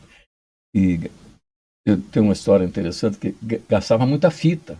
As fitas, a fita era um cartucho. Quando gastava, né? Tinha comprar outro. Não tinha refil, não tinha nada. Yeah. Aí o que, que eu fiz? Eu construí uma máquina para colocar tinta na fita um carregador de cartucho da fita. Só que eu na fiz, fita. Só que daí eu fiz a máquina, desmontei uma, uma máquina de fotocópia, pegar os motorzinhos, redução, as caixinhas de redução, para fazer a fita andar ali e tal. com os rolinhos, com os caninhos de, de antena de, de, de, antena de televisão, uns furinhos com, os, com, as, com as rodelas de feltro, colocava a tinta e a fita, fazia aquelas voltinhas ali. E, só que no começo eu não sabia qual tinta usar. Eu usei nanquim. Nanquim. Foi um desastre. Né? Borrou tudo. Não, não é que borrou, travou a, a, o cabeçote da impressora, grudou tudo. Ah, grudou tudo. Mais. Eu achei que borraria e grudou não, tudo. Ao contrário. Tá, a tinta a não. tinta que era uma cola. na impressora é uma tinta que, ao, ao mesmo que ela tinta, ela pinta, ela, ela imprime, ela é lubrificante também. Por isso que funciona, né? Aí o que, que eu fiz? Eu desmontei o cabeçote, né? desmontei, arrumei uma mesa com uma lâmpada, com uma lente, né? pedi emprestado a ferramenta de um amigo meu que era Urives, né? desmontei todas aquelas pecinhas ali, lavei tudo com, com benzina lá e tal, e, e, e, e montei novamente o cabeçote, com aquelas, aquelas molinhas pequenininhas, os, os, como é que chama, é, eletroímã, né? 12 agulhas. Então, às vezes que eu estava na última agulha, estourava lá, tinha que começar tudo de novo. Então, eu fiquei um e sábado. O senhor tem paciência inteiro, também, um né? Sábado inteiro, a noite inteira para domingo e domingo até de tarde. Mas montou. Montei. Dois dias. E funcionou. E, cabeçote. e uma noite. Só que daí não usei de imediato, porque não, não conseguia, ninguém me informava qual era a tinta. Tá, daí um dia eu estava no supermercado, cliente meu, fazendo compra lá. Daqui a pouco, quando estava passando as compras na, na, na, máquina lá de registradora, daqui a pouco a menina abriu uma, uma portinhola lá e pegou o carretelzinho de fita, que é a mesma coisa, pegou um tubinho de tinta, fez, botou umas duas gotinhas ali, botou lá, já começou a sair a letrinha ah. Eu falei, essa aí é a tinta. Peraí, olha aí, olha só. aí fui na, na Clover ali, que vendia isso, comprei a tinta, funcionou tudo. Então, a única coisa é que a, os livros ficaram tudo com a cor roxa. Uhum. Só, só fez aquela cor. Assim. E, então, tem um período aí de uns dois anos, três anos no escritório, que os livros diários é tudo roxo. Tudo roxo. Que Mas que fez funcionar, fez, né? Mas isso tudo se deve ao seu tempo lá atrás de ter estudado em uma, uma escola claro, técnica de isso. desmontar e fazer, Sem né? Dúvida. Então, tudo isso sempre é pautado no ensino no ensino. Por isso, para quem está nos ouvindo aí na Rádio Clube, quem está nos acompanhando no YouTube, é, essa conversa com o senhor é tão gratificante, né? Porque a gente sabe que tudo, né, seu Derceu, tudo é pautado no ensino. No conhecimento, é. No conhecimento. É, eu acho que tem que ter, tem que estar disposto a estudar a vida inteira, né? Ainda mais nessa profissão. É, tem que, digamos assim, é, acompanhar a evolução, que nós, nós vivemos num, num num período da história, eu acho que não existe dentro da história moderna um período com tanta transformação em todas as áreas como, como nós presenciamos. Né? Então, é, é, é só pensar, digamos, nós, começou a escritório com uma máquina de escrever. Hoje, o diário era feito com a prensa lá e tal. Depois foi feito com uma impressora mais moderna, de, de, de laser, né? Eu sempre, surgiu a, a, laser, eu comprei. Quer dizer, bem no, no começo, era Sim, caro isso. Era caro. Só que era, era, muito mais eficiente, muito mais rápido, nós tínhamos um sistema próprio. Quer dizer, é, é, é, com evolução. Hoje não, não é mais nem matricial, nem laser, não imprime mais diário, é, é tudo eletrônico. Tudo eletrônico. Então, só falando isso, imagina o, o, essas transformações todas a gente teve que acompanhar, aprender. É, e foi o quê? Um pouco mais de 30 anos, não é tanto é, tempo é assim, tempo, né? Na Mas época, o, exemplo, o, o em senhor. 70, em 70, por exemplo, hoje as pessoas acham difícil, é contadado, é complicado tal. Mas lá em 1970, o Brasil passava por uma inflação gigantesca. Chegava a 80%, um mês, né? Um absurdo. E aí, é, no Brasil, é, foi o único país no mundo que implantou o sistema de correção monetária de balanço. Então, a gente tinha que fazer um cálculo de correção monetária baseado na inflação, corrigir o patrimônio líquido da empresa, os bens do ativo, ver a diferença, e isso gerava uma receita tributável ou uma despesa que descontava do imposto. Só que isso era um processo complexo, muito complexo, é, corrigir cada bem, as contas, e isso sem, sem sistema, então nós saímos na frente porque tinha o próprio sistema, dentro do sistema nós desenvolvemos todo esse processo de, de correção monetária, de tal e tal. Depois eu dei várias palestras, cursos até para meus colegas aí, sobre a correção monetária de balanço. Só para mim aprender, Eu, eu fui aqui mais de uma vez daqui a Porto Alegre fazer um curso lá de quatro horas, de oito horas. Fui a São Paulo. Então, não foi fácil. Não foi fácil. E, e toda essa sua busca, ó, tô, tô, tô arrepiada, senhor Dirceu. Essa sua busca é, pela tecnologia, para fazer a diferença, o que fazia o senhor? Qual era o combustível para o senhor, senhor Dirceu? Eu acho que o combustível, por exemplo, principal, eu sempre vi, digamos assim, o resultado do nosso trabalho em relação aos clientes que a gente tinha. Legalizava uma empresa, daí orientava, a empresa crescia. Também teve casos que a empresa não resistiu, fechou também. Teve, teve disso, mas, mas teve muitas empresas que cresceram. Hoje são empresas médias, grandes, né, e tal, com, com o nosso trabalho. Então, isso, isso é o que dá satisfação. E você vê o resultado do que você faz. Então, a questão de ter um rendimento e melhorando nesse sentido é uma consequência disso. Não, é, ah. não era a minha meta principal, nunca foi. Bom, eu preciso melhorar o faturamento, preciso melhorar. Claro, eu tinha os controles, não tenho até hoje, de custo, etc., para eu ter informação gerencial da empresa. Mas, digamos assim, a minha preocupação maior nunca foi assim, não, tem que ganhar dinheiro e tal. Também fiquei com foco no, no, no que eu sei fazer, no que eu sabia fazer. É, muitos contadores colocaram imobiliária, outras atividades. Eu nunca tive oportunidade de fazer isso, fui convidado para N coisas, montar construtora, etc., com clientes, fazer parceria. Eu não, eu fiquei focado no escritório e como professor. Isso também me ocupou bastante, né? E me deu é, informações, né? Que foram úteis, né? Mais uma foto na tela está o senhor rodeado da família, né? E Sim Representa muito, como o senhor falou, né? Quando um pai consegue passar para o seu filho aquela paixão, porque a gente vê aqui na De Paula paixão, né? A gente não vê que é uma obrigação de manter o nome da família, a gente vê uma paixão. E ao mesmo tempo, senhor Derceu, essa, essa, a gente como, né, às vezes fica analisando o mercado, o cidadão, quando é empresário, não quer investir no seu negócio. Aqui já está bom, já sei fazer. O senhor não, o senhor sempre, mesmo fazendo uma dívida, mesmo uhum. se comprometendo com financiamento, sempre quis melhorar a parte técnica para justamente ter agilidade no trabalho. E essa que também eu acho que é uma grande dica, né? É, agora, não ter medo de ousar. Nessa questão de, de obter financiamento, acho que aí eu, eu, eu errei um pouco, né? Digamos, eu fui sempre muito, muito, digamos assim, certo que... em relação a pegar dinheiro dos outros. É, mas é aquela coisa, o senhor não tinha, mas mesmo assim, podia ter esperado para é, fazer essa economia, mas o senhor, diante de uma necessidade, dentro, foi, dentro, né? Dentro não é o aconselhável, talvez, então, né? Por que, que eu, eu não fiz é, grandes negócios? Eu poderia ter feito, né?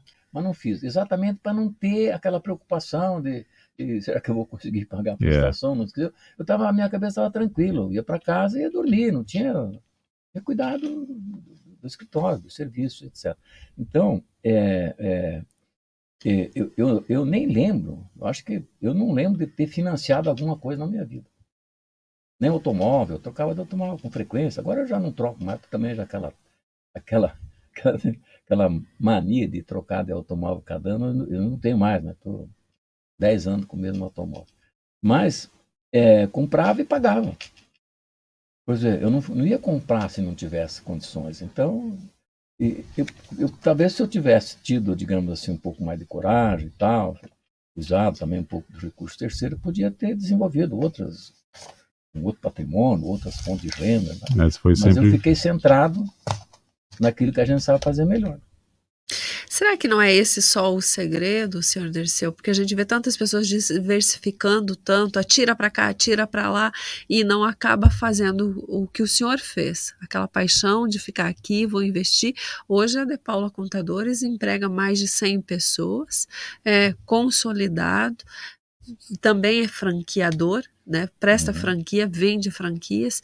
Então eu acho que vocês chegaram e o senhor está numa, numa, com a família na terceira geração já trabalhando aqui por amor. Né? Exatamente, já tenho.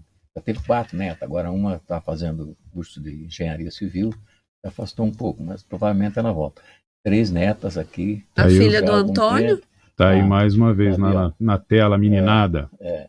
Então, a, a Bela, a Vitória a, e a Débora, a Vitória e a Ana. Né? Então aí, a, a Débora já com duas pós-graduação, contabilidade, a, a Vitória com curso de Direito, também já fez alguma especialização.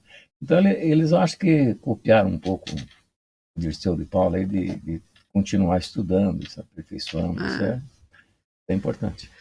Aí eu quero ir agora, né? A gente já falou das entidades, que foram muitas entidades que o senhor Derceu né, esteve, seja ele articulando, seja nos bastidores. Daqui a pouco eu quero falar também daquelas audiências públicas, mesmo o senhor não sendo é, nem um deputado, nem um prefeito, o senhor foi para lá e sei que o senhor trouxe coisa boa para gente aqui para Foz do Iguaçu. Mas isso é um assunto que eu quero falar daqui a pouco. Agora eu queria falar do, do senhor Derceu já contador, empresa já consolidados, filhos adultos, e aí ele resolveu voltar a estudar. Foi voltar a estudar e foi fazer direito. Conte-me por que, que o senhor foi fazer direito, senhor Derceu. Como que um, um homem, com tudo isso, sendo professor de uma universidade, né? o senhor era professor da universidade, Sim. decidiu voltar para o banco ser aluno eu acho que isso tem uma explicação até muito simples. A, a nossa profissão, digamos assim, é, é, é, principalmente no Brasil, é, uma das dificuldades principais é acompanhar a legislação tributária. A legislação tributária no Brasil é uma coisa complicada. Muito. E, e além de ser complicada, altera-se com muita frequência. Uhum. Então, para você aplicar a legislação tributária brasileira hoje numa empresa, em N atividades dif diferentes, né? E a diferença fosse atender só a farmácia. Bom, eu me preocupava com a regra da farmácia, mas aqui a gente atende até time segmentos. de futebol, atende tudo aqui. Então, tem que conhecer a legislação, todo o complexo de legislação, né? não uhum. só a questão tributária, mas societária principalmente, né? É, a, a, conhecer o, o, Código Civil, que tem regras, hoje está no Código Civil, antes era o direito comercial, cuidava de tudo. Aí, quando chegou no ano 2000, é, é, deletaram lá o direito comercial, que eu era professor, inclusive disso, na sua maior parte, e foi introduzido no Código Civil. Então, a, a necessidade de compreender, analisar, Sim. decidir, dar informação, é, é, o conhecimento de direito é fundamental para o contador. Não é uma coisa assim, não vou estudar direito, que é bacana, não. É necessário. Então, hoje, um, um percentual muito grande de contadores também viram isso e foram fazer direito também. Então, eu acho uh, que não foi assim nada para exercer a advocacia. Eu uh, exerci como, como, advogado, mas só na área tributária. Então, eu não, nunca fui no fórum lá atender um cliente. Porque na área tributária você não tem audiência lá, você conversa só escrito. Né? Uhum. E hoje ainda é eletrônico. Então, na área tributária, fiz, cheguei a levar processos ao Supremo Tribunal Federal e tive sucesso. Então, é, digamos assim, o direito é, é, tem, tem, mais coisa para estudar no direito hoje, que a contabilidade, ela, a, a, naqueles princípios básicos, fundamentais, apesar de ter havido reforma agora com as normas internacionais de contabilidade, que, que o pessoal teve que estudar bastante também, mas, mas os princípios fundamentais da contabilidade têm, têm dois mil anos. Então, a, a, regra é a mesma, lá o Luca Pacioli, lá que inventou as partidas dobradas, e é assim até hoje. Então, é claro que surgiu novas, novos, novos conceitos, novas práticas, né, que usa a contabilidade para fins gerenciais e tal. Mas o direito é muito mais dinâmico ainda do que a contabilidade. Né? Mas o que levou o senhor, então, para. O senhor disse para mim que estava com 56? 56 anos comecei o curso de direito. Eu, eu licionava à noite, né? E daí, como eu resolvi fazer direito, eu tive que parar de licionar. Na Unioeste, o senhor era não professor? Não tinha mais como compartilhar, compatibilizar, compatibilizar o horário, que era tudo à hum. noite. E fiz um curso de direito muito bem feito também, tive bons professores, né? Então, de certa forma, e também ajudei lá nos meus colegas lá, uma experiência razoável de, de, interpretação de normas eu já tinha, porque era hum. por causa que era obrigado a ter. Então, para mim não foi difícil fazer o curso de direito, foi, foi, foi prazeroso até, né? Porque é, abriu assim mais, mais digamos assim, capacidade, né, de resolver problemas. Então, o, o curso de direito para o contador é, é, da maior importância. Em 94 não era comum uma pessoa com uma experiência com a, como a sua sentar num banco de é, universidade? É, eu, eu ou era, era mais velho da turma, né? Tanto de ciências contábeis como do direito. De direito. Então, Então, mas era interessante ter uma convivência com, com jovens também, né? Aham. É, e tal. Eu acho que, digamos Somou. assim, foi, foi, foi muito bom. Não, não me arrependo nem um pouco de ter feito direito. Era cansativo, porque trabalhar o dia inteiro aqui, estudar à noite, às vezes fim de semana tinha que se reunir com os colegas para fazer um trabalho, fazer uma pesquisa. Então, a vida de estudante, né? Então, Com É mais assim responsabilidade. Né? Aí o senhor se formou e foi e fez o AB também, né? fiz uma Fez o AB também. também, passei no primeiro exame, passei muito bem, inclusive, porque fiz, fiz, fiz a prova da UAB na área do direito do trabalho, Aham. que para nós direito do trabalho estava na ponta da língua, que sempre teve. né? Não tinha, não, não tinha como não sair bem. Né? E daí passou, passou com, com Com mérito. louvor. É, Na, na conversa que a gente teve aqui com o Antônio, acho que na segunda-feira foi que a gente se reuniu, né, Antônio? Na segunda-feira com o Antônio e com a Elisângela, e a gente estava falando para conhecer mais, né, pegar as mais particularidades de pai, de, de, né, de empreendedor. Tem esse livro que é maravilhoso, que é o que eu indico para todas as pessoas que realmente foram os 50 anos da De Paula Contadores, né? Uma história além dos 50 anos de contabilidade que é inspiradora aí para as pessoas, para os profissionais, para essa molecada de hoje aí que está querendo, né, tá buscando o seu lugar à sombra, porque o sol sai para todo mundo, né? Tá buscando lugar à sombra é um livro muito interessante de se ler, que eu acho que vai fazer com que as pessoas quando pensar em dificuldade, ou, ah, o que eu tenho que fazer é se debruçar nos livros e estudar. Mas o que eu quero dizer é o seguinte, que a Elisângela e o Antônio diziam pra gente, né, Moacir, que o senhor ainda lê muito, que o senhor estuda muito, diz que tudo que é pepino aqui, que é coisa cabeluda, passam para o senhor Derceu e diz que o senhor faz com maestria e estuda e lê muito. Diz que em relação às lojas francas, quem fez todo o O processo. processo de fazer a coisa acontecer foi o senhor Derceu. É, com relação às, às lojas francas, né, é um, um processo que começou em, a primeira lei sobre isso saiu em 2012, então levou é, oito anos, né, não menos um pouco, né, porque já faz dois anos que está funcionando. Então é, é, é uma legislação também bastante complicada. A, minha atuação em relação a ajudar no, na criação de lojas francas é, eu, eu, participei de uma audiência pública em Brasília, é, que foi... Aí uh, está o seu Derceu de Paula em Brasília. Quem é aquele rapaz que estava lá do seu lado? Do deputado. Aí foi na Câmara. Eu e o, e o, o meu nome Oscar. Oscar lá, ele é lá de Uruguaiana, ele é um despachante muito bem uhum. preparado. Nós dois eram os debatedores, só nós dois. No, no, no, e ali estava reunido o, o, o líder do governo na época, o deputado Barros, que é daqui do Paraná, que organizou isso. Estava lá uh, as autoridades da Receita Federal, né, que eram os nossos uh, uh, interlocutores lá sobre o assunto. E, e, aí eu apresentei lá, onde tinha a presença de todos os prefeitos das cidades gêmeas do Brasil inteiro, estava lá, né, inclusive o Chico estava lá também. Então é o seguinte, ali eu apresentei é, uma série de, de, de, de questões que, digamos, se dificultavam a, a, a, instalação de loja franca. Era um problema complexo, o, o, as taxas que tem que pagar, fala assim, é isento de imposto. Não é, não é bem assim, tem alguns tributos que não, não são isentos. E também tem taxas para o próprio CERPO, que tem, que tem que estar ligado lá com o CERPO do sistema e tal. É um controle, assim, muito, muito rigoroso para funcionar uma loja franca. Eu fui lá, levantei algumas questões, algumas dessas questões é, já foram atendidas, né? Algumas foi lá no início. Um dos primeiros questionamentos para a Receita eu fiz aqui através pelo sindicato do, dos lojistas aí, a pedido deles, um, um, questionário de perguntas que a Receita respondeu, está até lá no site da Receita Federal. Respondeu em curto espaço de tempo. E eu e o Oscar levantamos várias questões sobre a loja franca, né? E, e o prometeu atender algumas coisas, outras algumas atenderam, outras não. E, e bom, foi o, o, papel que eles, me colocaram na, na audiência, Oscar me colocou lá, é, junto com o pessoal lá do Uruguaiana, sem nem me perguntar. Quando eu recebi lá, estava no, no, no, site lá do, do, da Câmara dos Deputados, audiência tal, debatedor, Derceu de Paula, Oscar.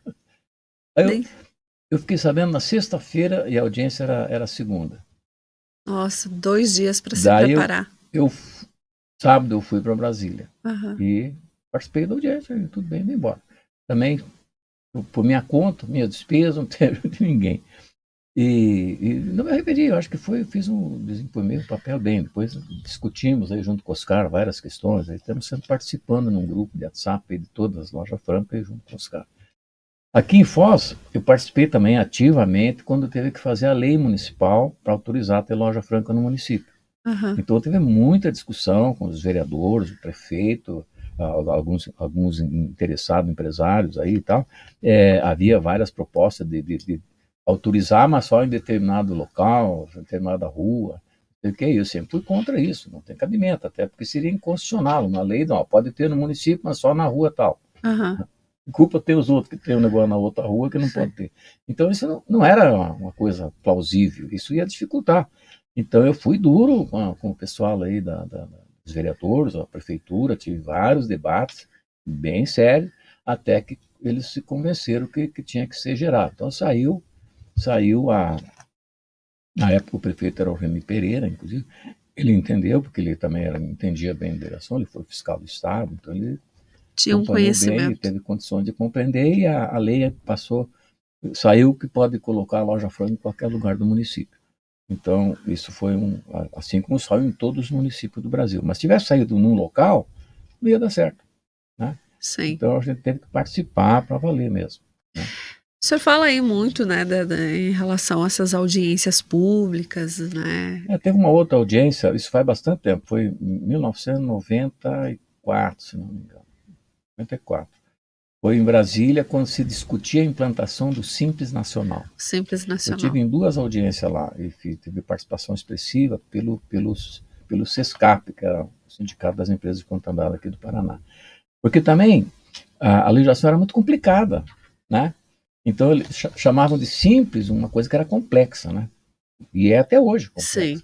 Então, eu até escrevi alguns artigos, foi publicado na, na, Gazeta Mercantil, na Folha de São Paulo, é, com o título assim, o simples é complexo. Fiz uns quatro artigos com o mesmo nome, complexo 1, complexo 2, complexo 3, complexo 4. É, mostrando a, a, a, a, dificuldade de interpretar, quer dizer, as empresas que podiam optar pelo simples, que não podiam, dependendo da atividade, do faturamento, uma série de, de, de, restrições, elas foram sendo eliminadas. Né? A lei do simples já tem três alterações na própria lei complementar e foram melhorando, né? melhorando, é, é, e agora está para sair outra, ampliando os limites, etc. É, tomara que eles não estraguem outras coisas, mas, mas foi uma batalha bastante é, digamos assim, incisiva da classe contábil brasileira. Quer dizer, não fui só eu, não. Muitos contadores foram lá e, e, e foi a classe que mais participou, até mais do que os próprios microempresários. As organizações dos microempresários não, participavam porque tinha que ter um, um conhecimento específico. E não tinha. E, então, hoje tem, né? Hoje essas entidades participam, né, e tal. Mas na época não. Então, os contadores foram peça-chave nesses, nesses debates.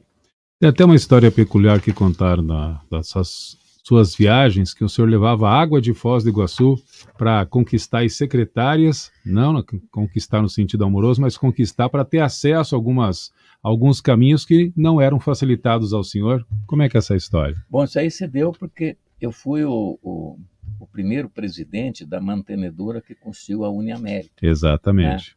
Né? Então, é, é, começou em 99, lá no fim de 99, eu fiquei como presidente até do 2000, 2003.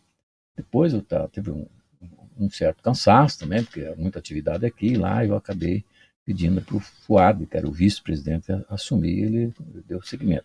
Mas até 2003, eu, eu fiz, fiz, passar no, no MEC 14 cursos da Uniamérica.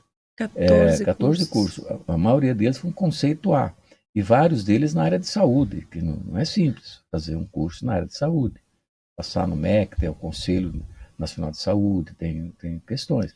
Então, é, é, mas começava como? Uma discussão, a União América, à época, tinha 84 sócios, tudo empresário, que tinha o objetivo de, de transformar a Foz num polo universitário. Esse era o propósito. os empresários não colocar dinheiro ali para ganhar dinheiro com a Uniamérica, era para criar um, Um polo. um polo universitário. Esse era o pro- projeto. E continua sendo, né? Continua, né? E aí acabou acontecendo. Hoje é um polo universitário. Então, o, o, o curso era discutido com esses empresários, era feita alguma pesquisa e tal, e, e decidido qual curso que era necessário de acordo com, com as características da cidade. E contratado daí um professor, né? Para desenvolver um projeto, né? E a gente não interferia muito, quer dizer, fazia um projeto bem feito, né? É, aí levava lá no MEC e protocolava lá e tal. E, e- e as outras faculdades privadas tinham lá deputados ah, intercedendo, advogados, etc. Nós não, eu ia lá sozinho. Na cara e na Não coragem. levava ninguém. E, e lá no, no, no- Quando eu fui a primeira vez lá, eu lembrei, vou levar fotografia aqui das cataratas para distribuir lá, porque eu- quando eu viajava eu sempre levava alguma fotografia. Uhum.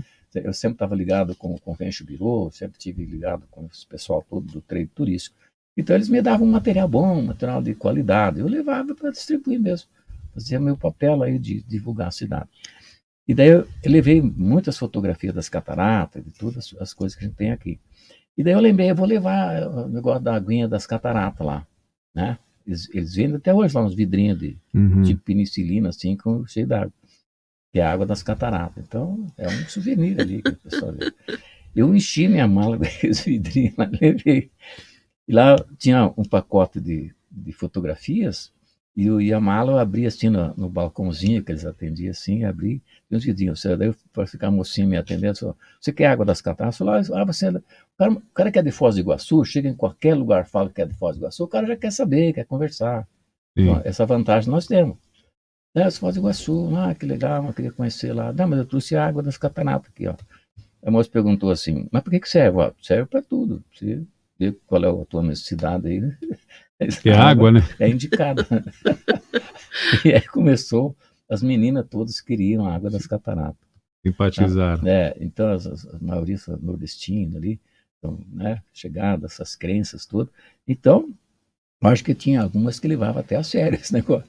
Mas eu distribuía, cada vez que eu tinha que levar mais. E aí, com isso, o senhor perguntava onde ficava aquela sala, quem que Isso, tratava isso. disso, elas iam Mas teve orientando. um episódio interessante, que uma hora eles abriram a portinhola lá, eu entrei dentro da sala, da- onde estavam uns, uns 10 funcionários ali, né? E, e eu abri a mala lá em cima de uma mesa, lá, foi aquela festa lá com a menina lá, e chegou a chefe delas. Aí viu aquela, aquela, aquele rolo todo lá. E ela, mas o que, que é isso aí? E tal. Daí a- todo mundo queria explicar. Não, ele é de Foz do Iguaçu, isso aqui é água das cataratas e tal. Ela ficou me olhando assim, sério. Eu pensei, agora estou lascado aqui. Aí ela perguntou, mas isso pra, serve para quê? Eu digo, ó, eu respondi do mesmo jeito, isso depende da sua necessidade, né? Daí ela levou na brincadeira e, e falou assim, mas serve para arrumar casamento? Falei, não, essa é uma das principais especialidades. Ganhei a amizade É água da- benta da pra Foi assim casamento. que conseguiu quebrar pa- as barreiras lá em Brasília. Exatamente. Olha só, viu? A água das cataratas ajuda em tudo, inclusive nisso. 14 cursos em dois anos, Mas é realmente. muita coisa. É muita coisa, Ana. É feito tudo com muito amor, hein? A secretária do, do Paulo, Paulo, é que era Paulo, não lembro o sobrenome dele agora, é, era o ministro da Educação. É, eu, eu tive uma, uma audiência com ela que eu pedi através daquela chefe daquela sala lá, eu precisava falar com a secretária e tal. Me, me conseguiram, fui falar com ela. E daí é, o pessoal aqui queria montar um curso de biomedicina. E só tinha cinco cursos no Brasil na época. Né? Era um curso que era laboratório, que era, né? era um curso na área, de, na área médica. Aí fui falar com ela e pedi para nós ter uma intenção de montar um curso desse, é, é, exige muito recurso e tal. Fui falar com ela para me dar. E, e, e aí eu pedi para ela, eu precisava é, a indicação de um profissional, porque só tinha cinco cursos no Brasil, para fazer o projeto. Ela me disse, ó, tem, tem um profissional lá em Pernambuco, que é muito especialista, claro, esse é o cara para fazer o projeto, tá, tá, tá, tá. Me deu o nome dele, o telefone, tudo. Aí, chegando aqui, liguei para ele, uma semana depois liguei para ele, contei olha, peguei o telefone com a secretária, Maria Tereza, se não me engano, mas não tenho certeza. É, é, liguei para ele, ah, ah, quem me indicou, você foi fulano e tal, que é secretária do, do, do ministro sobre isso, isso, que você é especialista, queria ver se você pode fazer um projeto. Ele ficou feliz da vida, né? Porque tinha dado essa referência toda. Daí, não, eu posso fazer, sim, tá, não tem problema. Eu como é que fazemos? Não, porque saber quanto é que você vai cobrar, né? Claro, tinha que acertar. Claro. Daí ele falou assim: não, esquece, você me dá a passagem aí, uns dois, três dias lá com a minha família lá em Foz, eu não te cobro nada. Olha, Olha só. só, mais uma vez, né? Ser uma cidade assim. E claro, o senhor tem tomado essa iniciativa, né? Para quem está nos acompanhando pela rádio 100.9, para quem está conosco aí no YouTube também, nós estamos nos encaminhando para a final, né? O Antônio já passou para a gente aí. A gente queria encerrar falando de dois assuntos. É, em relação a essa transição do Senhor com seus filhos e com os seus netos e falar um pouco de como que é trabalhar com a família, como que é também aí com os clientes, também não vamos esquecer dessa parcela que é uma das parcelas importantes do grande sucesso também da De Paula Contadores e a gente quer o lema, né, grandes clientes de todos os tamanhos. Sim. Bom, com a família, como eu já falei, eu acho que. Tem fotos aí começou também. Começou com, com a Elisângela, né, quando ela tinha 14 anos. Mas como é que eu tratei? Desde o começo, ela tinha algumas atribuições já, né? Uhum. E recebia um saláriozinho lá, quer dizer, tinha o dinheirinho dela, né? Sim. Então, é, ela era tratada da mesma forma que, que se tratava os demais funcionários. Não tinha, tinha nenhum horário, privilégio. Tinha responsabilidade, já, claro, isso. E ela foi gostando, foi fazendo, depois ela fez o curso de ciência contábil, né, no tempo certo, isso saiu muito bem lá, inclusive, né, tanto que ó, também deu aula, fez, fez, palestras, etc. Então, ela, ela fez um curso muito bem feito, se preparou bem, depois fez, fez direito também, né. Então, é, se preparou, acho que, digamos assim, seguiu o pai em grande medida aí, né. E para mim foi, digamos, uma satisfação ter alguém da família que possa continuar com, com o empreendimento, com, com, os mesmos princípios, os mesmos propósitos de, de formar pessoas e negócios, né? Então, é, digamos, é, eu me sinto muito feliz, né? É, às vezes eu brinco assim, né? Eu sou um sujeito que, que mais explorou a família, né? Todo, todo mundo vai trabalhar aqui. Então aconteceu com o Antônio. O Antônio até se aventurou um pouco na atividade aí de, de marketing, de, de fazer produção, né? De e, e, e mas foi uma, uma, um período pequeno, depois acabou se interessando na área de informática, né? Hoje ele é o chefe do setor de, de tecnologia, né? De, de, integração aí, conduz muito bem essa área toda, né? Se preocupa, estuda, né? Ele também nessa área mais ou menos autodidata, né? Então ele tem se esforçado. A, a Andrea cuida da parte da, da recepção da escola de negócios, né? Faz a divulgação, controla, etc., também tem um papel importante, porque essa escola de negócio, ela também mantém um, um relacionamento importante com os clientes, com não clientes, e leva a informação, né, o, usa do, na capacidade que nós temos do nosso gerente, nossos, nossos colaboradores, de ministrar palestras, então eles têm que estudar, eles têm que fazer. Então, é uma coisa que faz bem para os clientes, faz bem para o escritório, né? E atende necessidade de, de, todo mundo. Então, eu não tenho do que me queixar. A questão deles ir assumindo, eu acho que eu, eles foram assumindo e eu fui me afastando um pouco, né? E a questão de, de, vir aqui natural. quando tem problema, isso eu tô, agora mesmo estava vendo no computador, tem, tem só três pepininhos para resolver amanhã, mas não Olha tem problema. Só. Tem uma foto Mais uma foto bonita aí da família toda são reunida. Os, né? Aí tá são os netos, né? É. São as, as então, netas e os netos. É o netinho mais novo, lá, filho do Antônio. São dois meninos, é, o resto e, são meninas. E seis, seis meninas. Certo. Então, digamos também assim. trabalham, algumas das meninas trabalham aqui também, né? Sim, três trabalham. A terceira geração já está aqui, é, então. Exatamente. Então, eu acho que não tenho do que me queixar. E a, a, a atividade que eu faço exatamente é essa, né? É, é agora, a, as, os meus gerentes, meus contadores, eles vêm é, me, me, me pedir ajuda e tal, mas eles já me conhecem, então quando eles vêm trazer um problema, eles já estudaram o problema, já, já digamos assim, fizeram o que estava na possibilidade deles. Então eles não vêm aqui me trazer o problema para me resolver, porque eu, eu, tenho aquele estilo de professor. Então, encarrega, se eles são encarregados de ver o problema e trazer uma solução. E às vezes eu não liquido a fatura toda, deixo, o caminho é esse. Porque isso faz parte do aprendizado, né? Tem que a pessoa tem que tem que estar por dentro, tem que se interessar e tem que compreender o sentido de cada questão, de cada problema para ir atrás e resolver. Tá certo. E para a gente fechar aqui, né, eu queria que o senhor desse para os nossos ouvintes, para as pessoas que estão nos acompanhando, já que a, a né, é, Antônio, a, quando vocês fizeram aqui esse podcast da Firma Cast, é, vocês colocaram isso pensando em, em quando a pessoa está lá do outro lado ouvindo, inspirar né, fazer com que as pessoas que se sentassem aqui tivessem uma trajetória não só de sucesso, mas também aquela trajetória que as coisas não são fáceis, não, né, as pessoas acham, como eu disse para Elisângela, é, quando imaginam o senhor Derceu, imagina o senhor Derceu uma pessoa de, sempre de muito sucesso. Né? E aí eu queria que o senhor deixasse para as pessoas que estão nos acompanhando aquele recado para quem está começando, para aquele cara que está hoje lá com a cabeça quente, com a cabeça inchada, de tipo de preocupação, meu Deus, não está dando certo, a coisa não está fluindo. Né? O Brasil, a gente está vivendo um momento muito difícil no Brasil, nesse exato momento aqui, né, de muita polarização.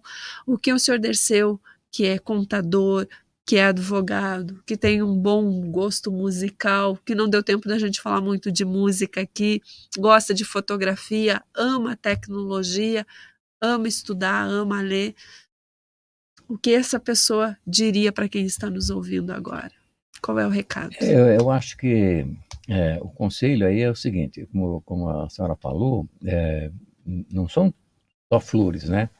Tem, existem dificuldades, né?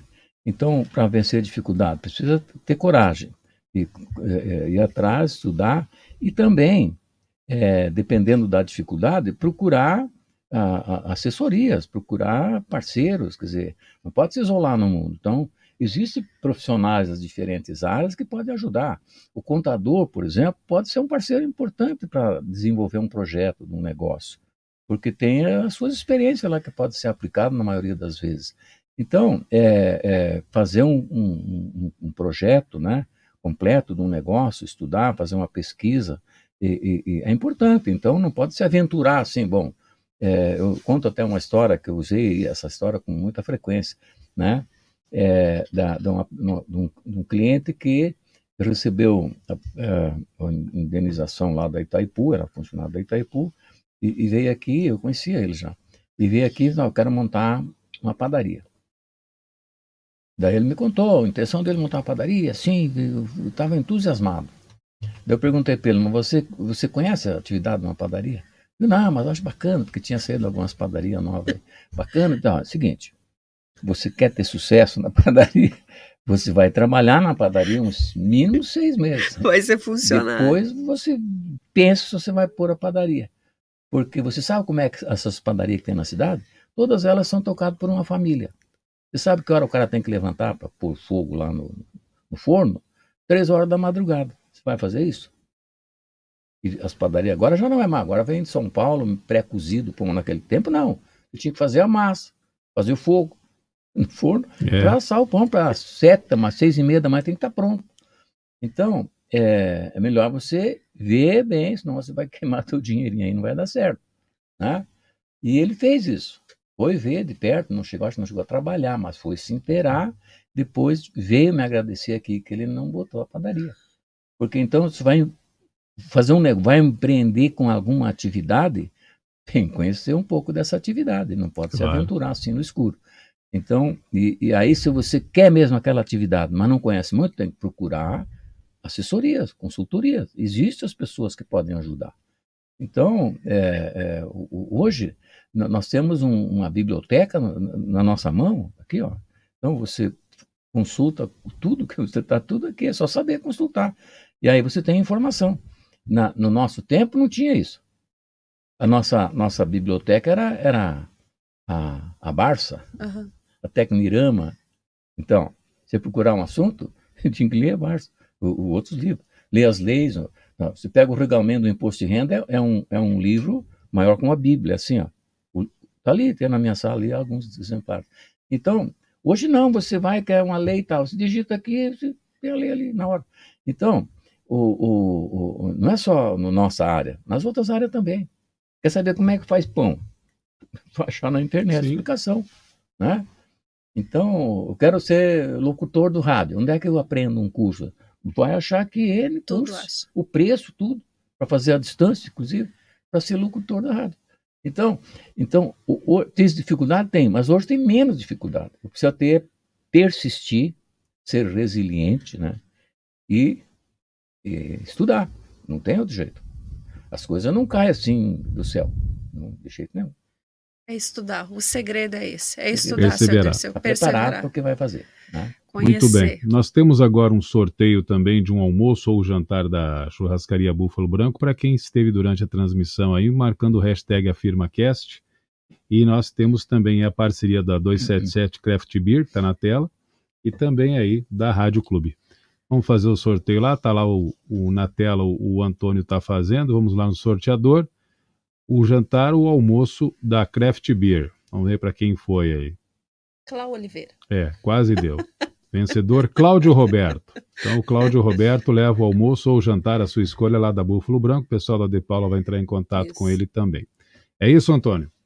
Resolvido. Uma última questão, senhor Desceu De Paula. Se o garoto lá que ficava bravo, arrancando milho, quebrando, encontrasse com o Derceu de hoje, como é que seria esse confronto? Se olhariam e que falariam um para o outro? Você um plantando milho, já, já, já não é tão fácil encontrar. plantando milho com aquelas maquininhas ali. Mas não é aquele é garoto fácil. lá do interior do Rio Grande do é, Sul, cheio de sonhos. É, eu acho que, que é um setor, digamos, que o Brasil teve um progresso. Não, mas eu falo o senhor do né? passado com o hoje. Se encontrasse o senhor do passado, quando o senhor estava lá plantando milho, cuidando das galinhas, dos porquinhos com o de Paula de hoje? Os dois se encontram, uma linha do tempo entre o senhor de hoje e o senhor de antigamente. Qual seria o sentimento? É, não, não, não sei não, mas eu acho que se eu encontrasse alguém lá, nem eu, eu trabalhei com arando terra e plantando milho, eu, eu ia aconselhar o cara a parar de fazer aquilo. não, não tinha outro jeito. Então, ele tinha que ir fazer parceria com alguém, comprar um tratorzinho, né, e fazer um negócio. Tá mas eu automatizado, que nem aqui do escritório. Porque hoje, na enxada, na enxada, hoje, está pior do que estava naquela época. É. Então, tá naquela época, você, você colhia 50 sacas de milho, você quase conseguia pagar a conta do armazém. Hoje, com 50 sacas de milho, o que, que se faz? Sim. Você compra umas duas camisas aí, vai lá. E o, e o garotinho lá? o senhor Derceu de Paula se encontrando com o senhor Derceu de Paula, hoje empresário bem-sucedido, os dois, os mesmos, os mesmos personagens. Senhor Antônio para o senhor Antônio, senhor Antônio hoje de, de 76, para o senhor Derceu de, de, de 12 anos, anos, 12, 13 anos. O que, que o senhor diria para esse menino? Quer dizer, eu, menino, encontrar o Derceu lá, é, digamos assim, ah, muito provavelmente eu ia achar, digamos assim, importante a trajetória e tal. É, é, se for o caso, pedir uma ajudazinha, né? Porque... ia fazer uma consultoria ainda, sem dúvida. Com certeza. Mas esse negócio de plantar milho tem uma historiazinha, acho que ainda cabe. Para a gente fechar. Então, eu fui encarregado de plantar lá uma roça de milho. Foi feita a aragem lá, eu tinha que plantar. Aquela maquininha, né? E aí eu eu levei, fui com um cavalo, levei um, uma meia saca de milho, uhum. de semente, né? Que a semente era escolhida e tal. Não era semente transgênica, nada, mas era escolhida. Aí, levei aquela meia saca, plantei toda aquela, aquela, aquele trecho lá e sobrou um tanto de milho. E daí os meus irmãos falaram, ah, se sobrar, você planta lá em cima, tinha mais um pedacinho lá. Eu estava cansado, cara. Aí, nesse pedaço de terra, tinha uma tapera. A tapera era uma casa que tinha sido desmanchada e sobrou um poço lá. Um poço que era usado por essa família que morava lá. Eu cheguei naquele poço, tinha um, um palmo de, de, milho dentro do saco, joguei o milho dentro do poço. Entendeu? E foi embora. Eu, sobrou milho? Não, não sobrou. Daí, o que acontece? Quando, quando a, a roça nasceu, os milho lá e tal, aquele milho que foi lá, brotou lá dentro e veio para fora. Olha a sair em cima, aquela moita de milho assim, ó, me denunciou, né? Eu levei uma surra, que você não faz ideia. Imagino. então, eu fiz isso. Tá certo. Ah, tá senhor. Dirceu, foi um prazer conversar com o senhor. Em primeiro lugar, uma honra, né, com estar presente nesse, nesse podcast tão especial de 20 anos, 20 anos não, no vigésimo programa do, do AfirmaCast, mas nos 52 anos da, da De Paula Contadores, e que essa experiência toda seja um exemplo, seja aí uma maneira que o jovem hoje possa entender que as dificuldades existem, mas que com trabalho, com afinco, determinação, humildade em dados momentos, né, que as pessoas precisam ter, como o senhor disse, de buscar ajuda, buscar uma consultoria, com certeza representa muito para a nossa sociedade de Foz do Iguaçu tê-lo conosco. Bom, mas eu quero agradecer vocês dois da, da, da Rádio Clube, né? Agradecer também à Rádio Clube por essa parceria de ficar divulgando esses, esses AfirmaCast aqui, que eu acho que é, é importante, para nós é muito importante essa parceria. Agradecer também aos que estão acompanhando, né? E, e, e tocar o barco. As, as, entrevistas que têm sido feitas até agora com empresários, não, é que são só empresários de destaque, são empresários que têm uma história, uma história interessante, né? Que, que possa levar digamos assim, informações úteis para quem quer empreender. Né? O objetivo aqui da De Paula é esse. Não, não existe um objetivo de publicidade. Assim, não, não, a questão é, digamos assim, contar a história da, da De Paula sendo contada hoje. Né? A, a, até agora for, foram clientes da De Paula. Mas vão, vão provavelmente vai, vai ser entrevistado aqui é, também pessoas que não são clientes, que são empreendedores, que têm relevância né, na, na, na, na comunidade aí, que, que, interessa transmitir. Então, acho que essas pessoas também se sentem é, valorizadas, né, de poder contar a história assim para um, um, um, um veículo agora que tem, digamos assim, possibilidade de uma divulgação é, relativamente grande, né.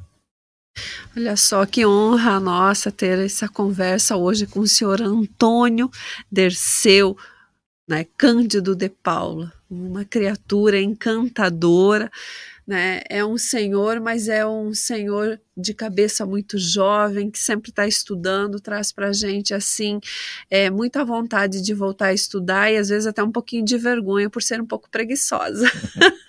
mas foi uma grande honra, foi um grande prazer conversar com o senhor. É, desejo toda a saúde do mundo para o senhor, longevidade para o senhor cultivar aí não só uma empresa que emprega mais de 100 colaboradores, os filhos que estão aí diante dessa empresa, netos também, e dizer para o senhor que a gente tem um grande orgulho do morador de Foz do Iguaçu e o ser humano que o senhor é. Muito obrigada pela lição de hoje. É, eu que agradeço. Agradeço a vocês, agradeço ao Antônio, a Elisângela que está assistindo por aí, né, a Andréia, a família toda aí, as netas, né? E os colaboradores, né, que a gente não falou, mas nós temos um time aqui que a gente, a gente sempre fala assim, nosso time é, é o melhor time do sul do mundo, então é, realmente é um pessoal que se prepara, se preocupa, tem treinamentos constantes, e há um, um desenvolvimento profissional, contínuo de toda a equipe. Então, eu, eu também, sozinho, a gente não faz muita coisa não. Você tem que dividir, tem que ter parceiros, tem que saber compartilhar. É isso aí, todo momento um aprendizado então aqui com o senhor Derceu de Paulo. Foi um grande prazer. Você que está nos ouvindo pelo 100.9, Rádio Clube FM, obrigada pela sintonia, obrigada pelo carinho. Você que está aí pelo canal do YouTube nos assistindo, um beijo no coração. Não nessa próxima quinta, na outra, volta o FirmaCast com seus apresentadores normais oficiais. aí, oficiais, o Antônio e a Elisângela voltam aí, com certeza com um entrevistado que vai fazer uma grande diferença na sua vida. Então, sempre fique aqui, que é muito bom estar por aqui, apresentar e com certeza na outra quinta-feira assistindo do outro lado também. Tchau para todos. Tchau, tchau para todos. Aí. Foi? Duas horas. Parabéns aí você. Senhor Derceu, que... que lição maravilhosa de vida, hein?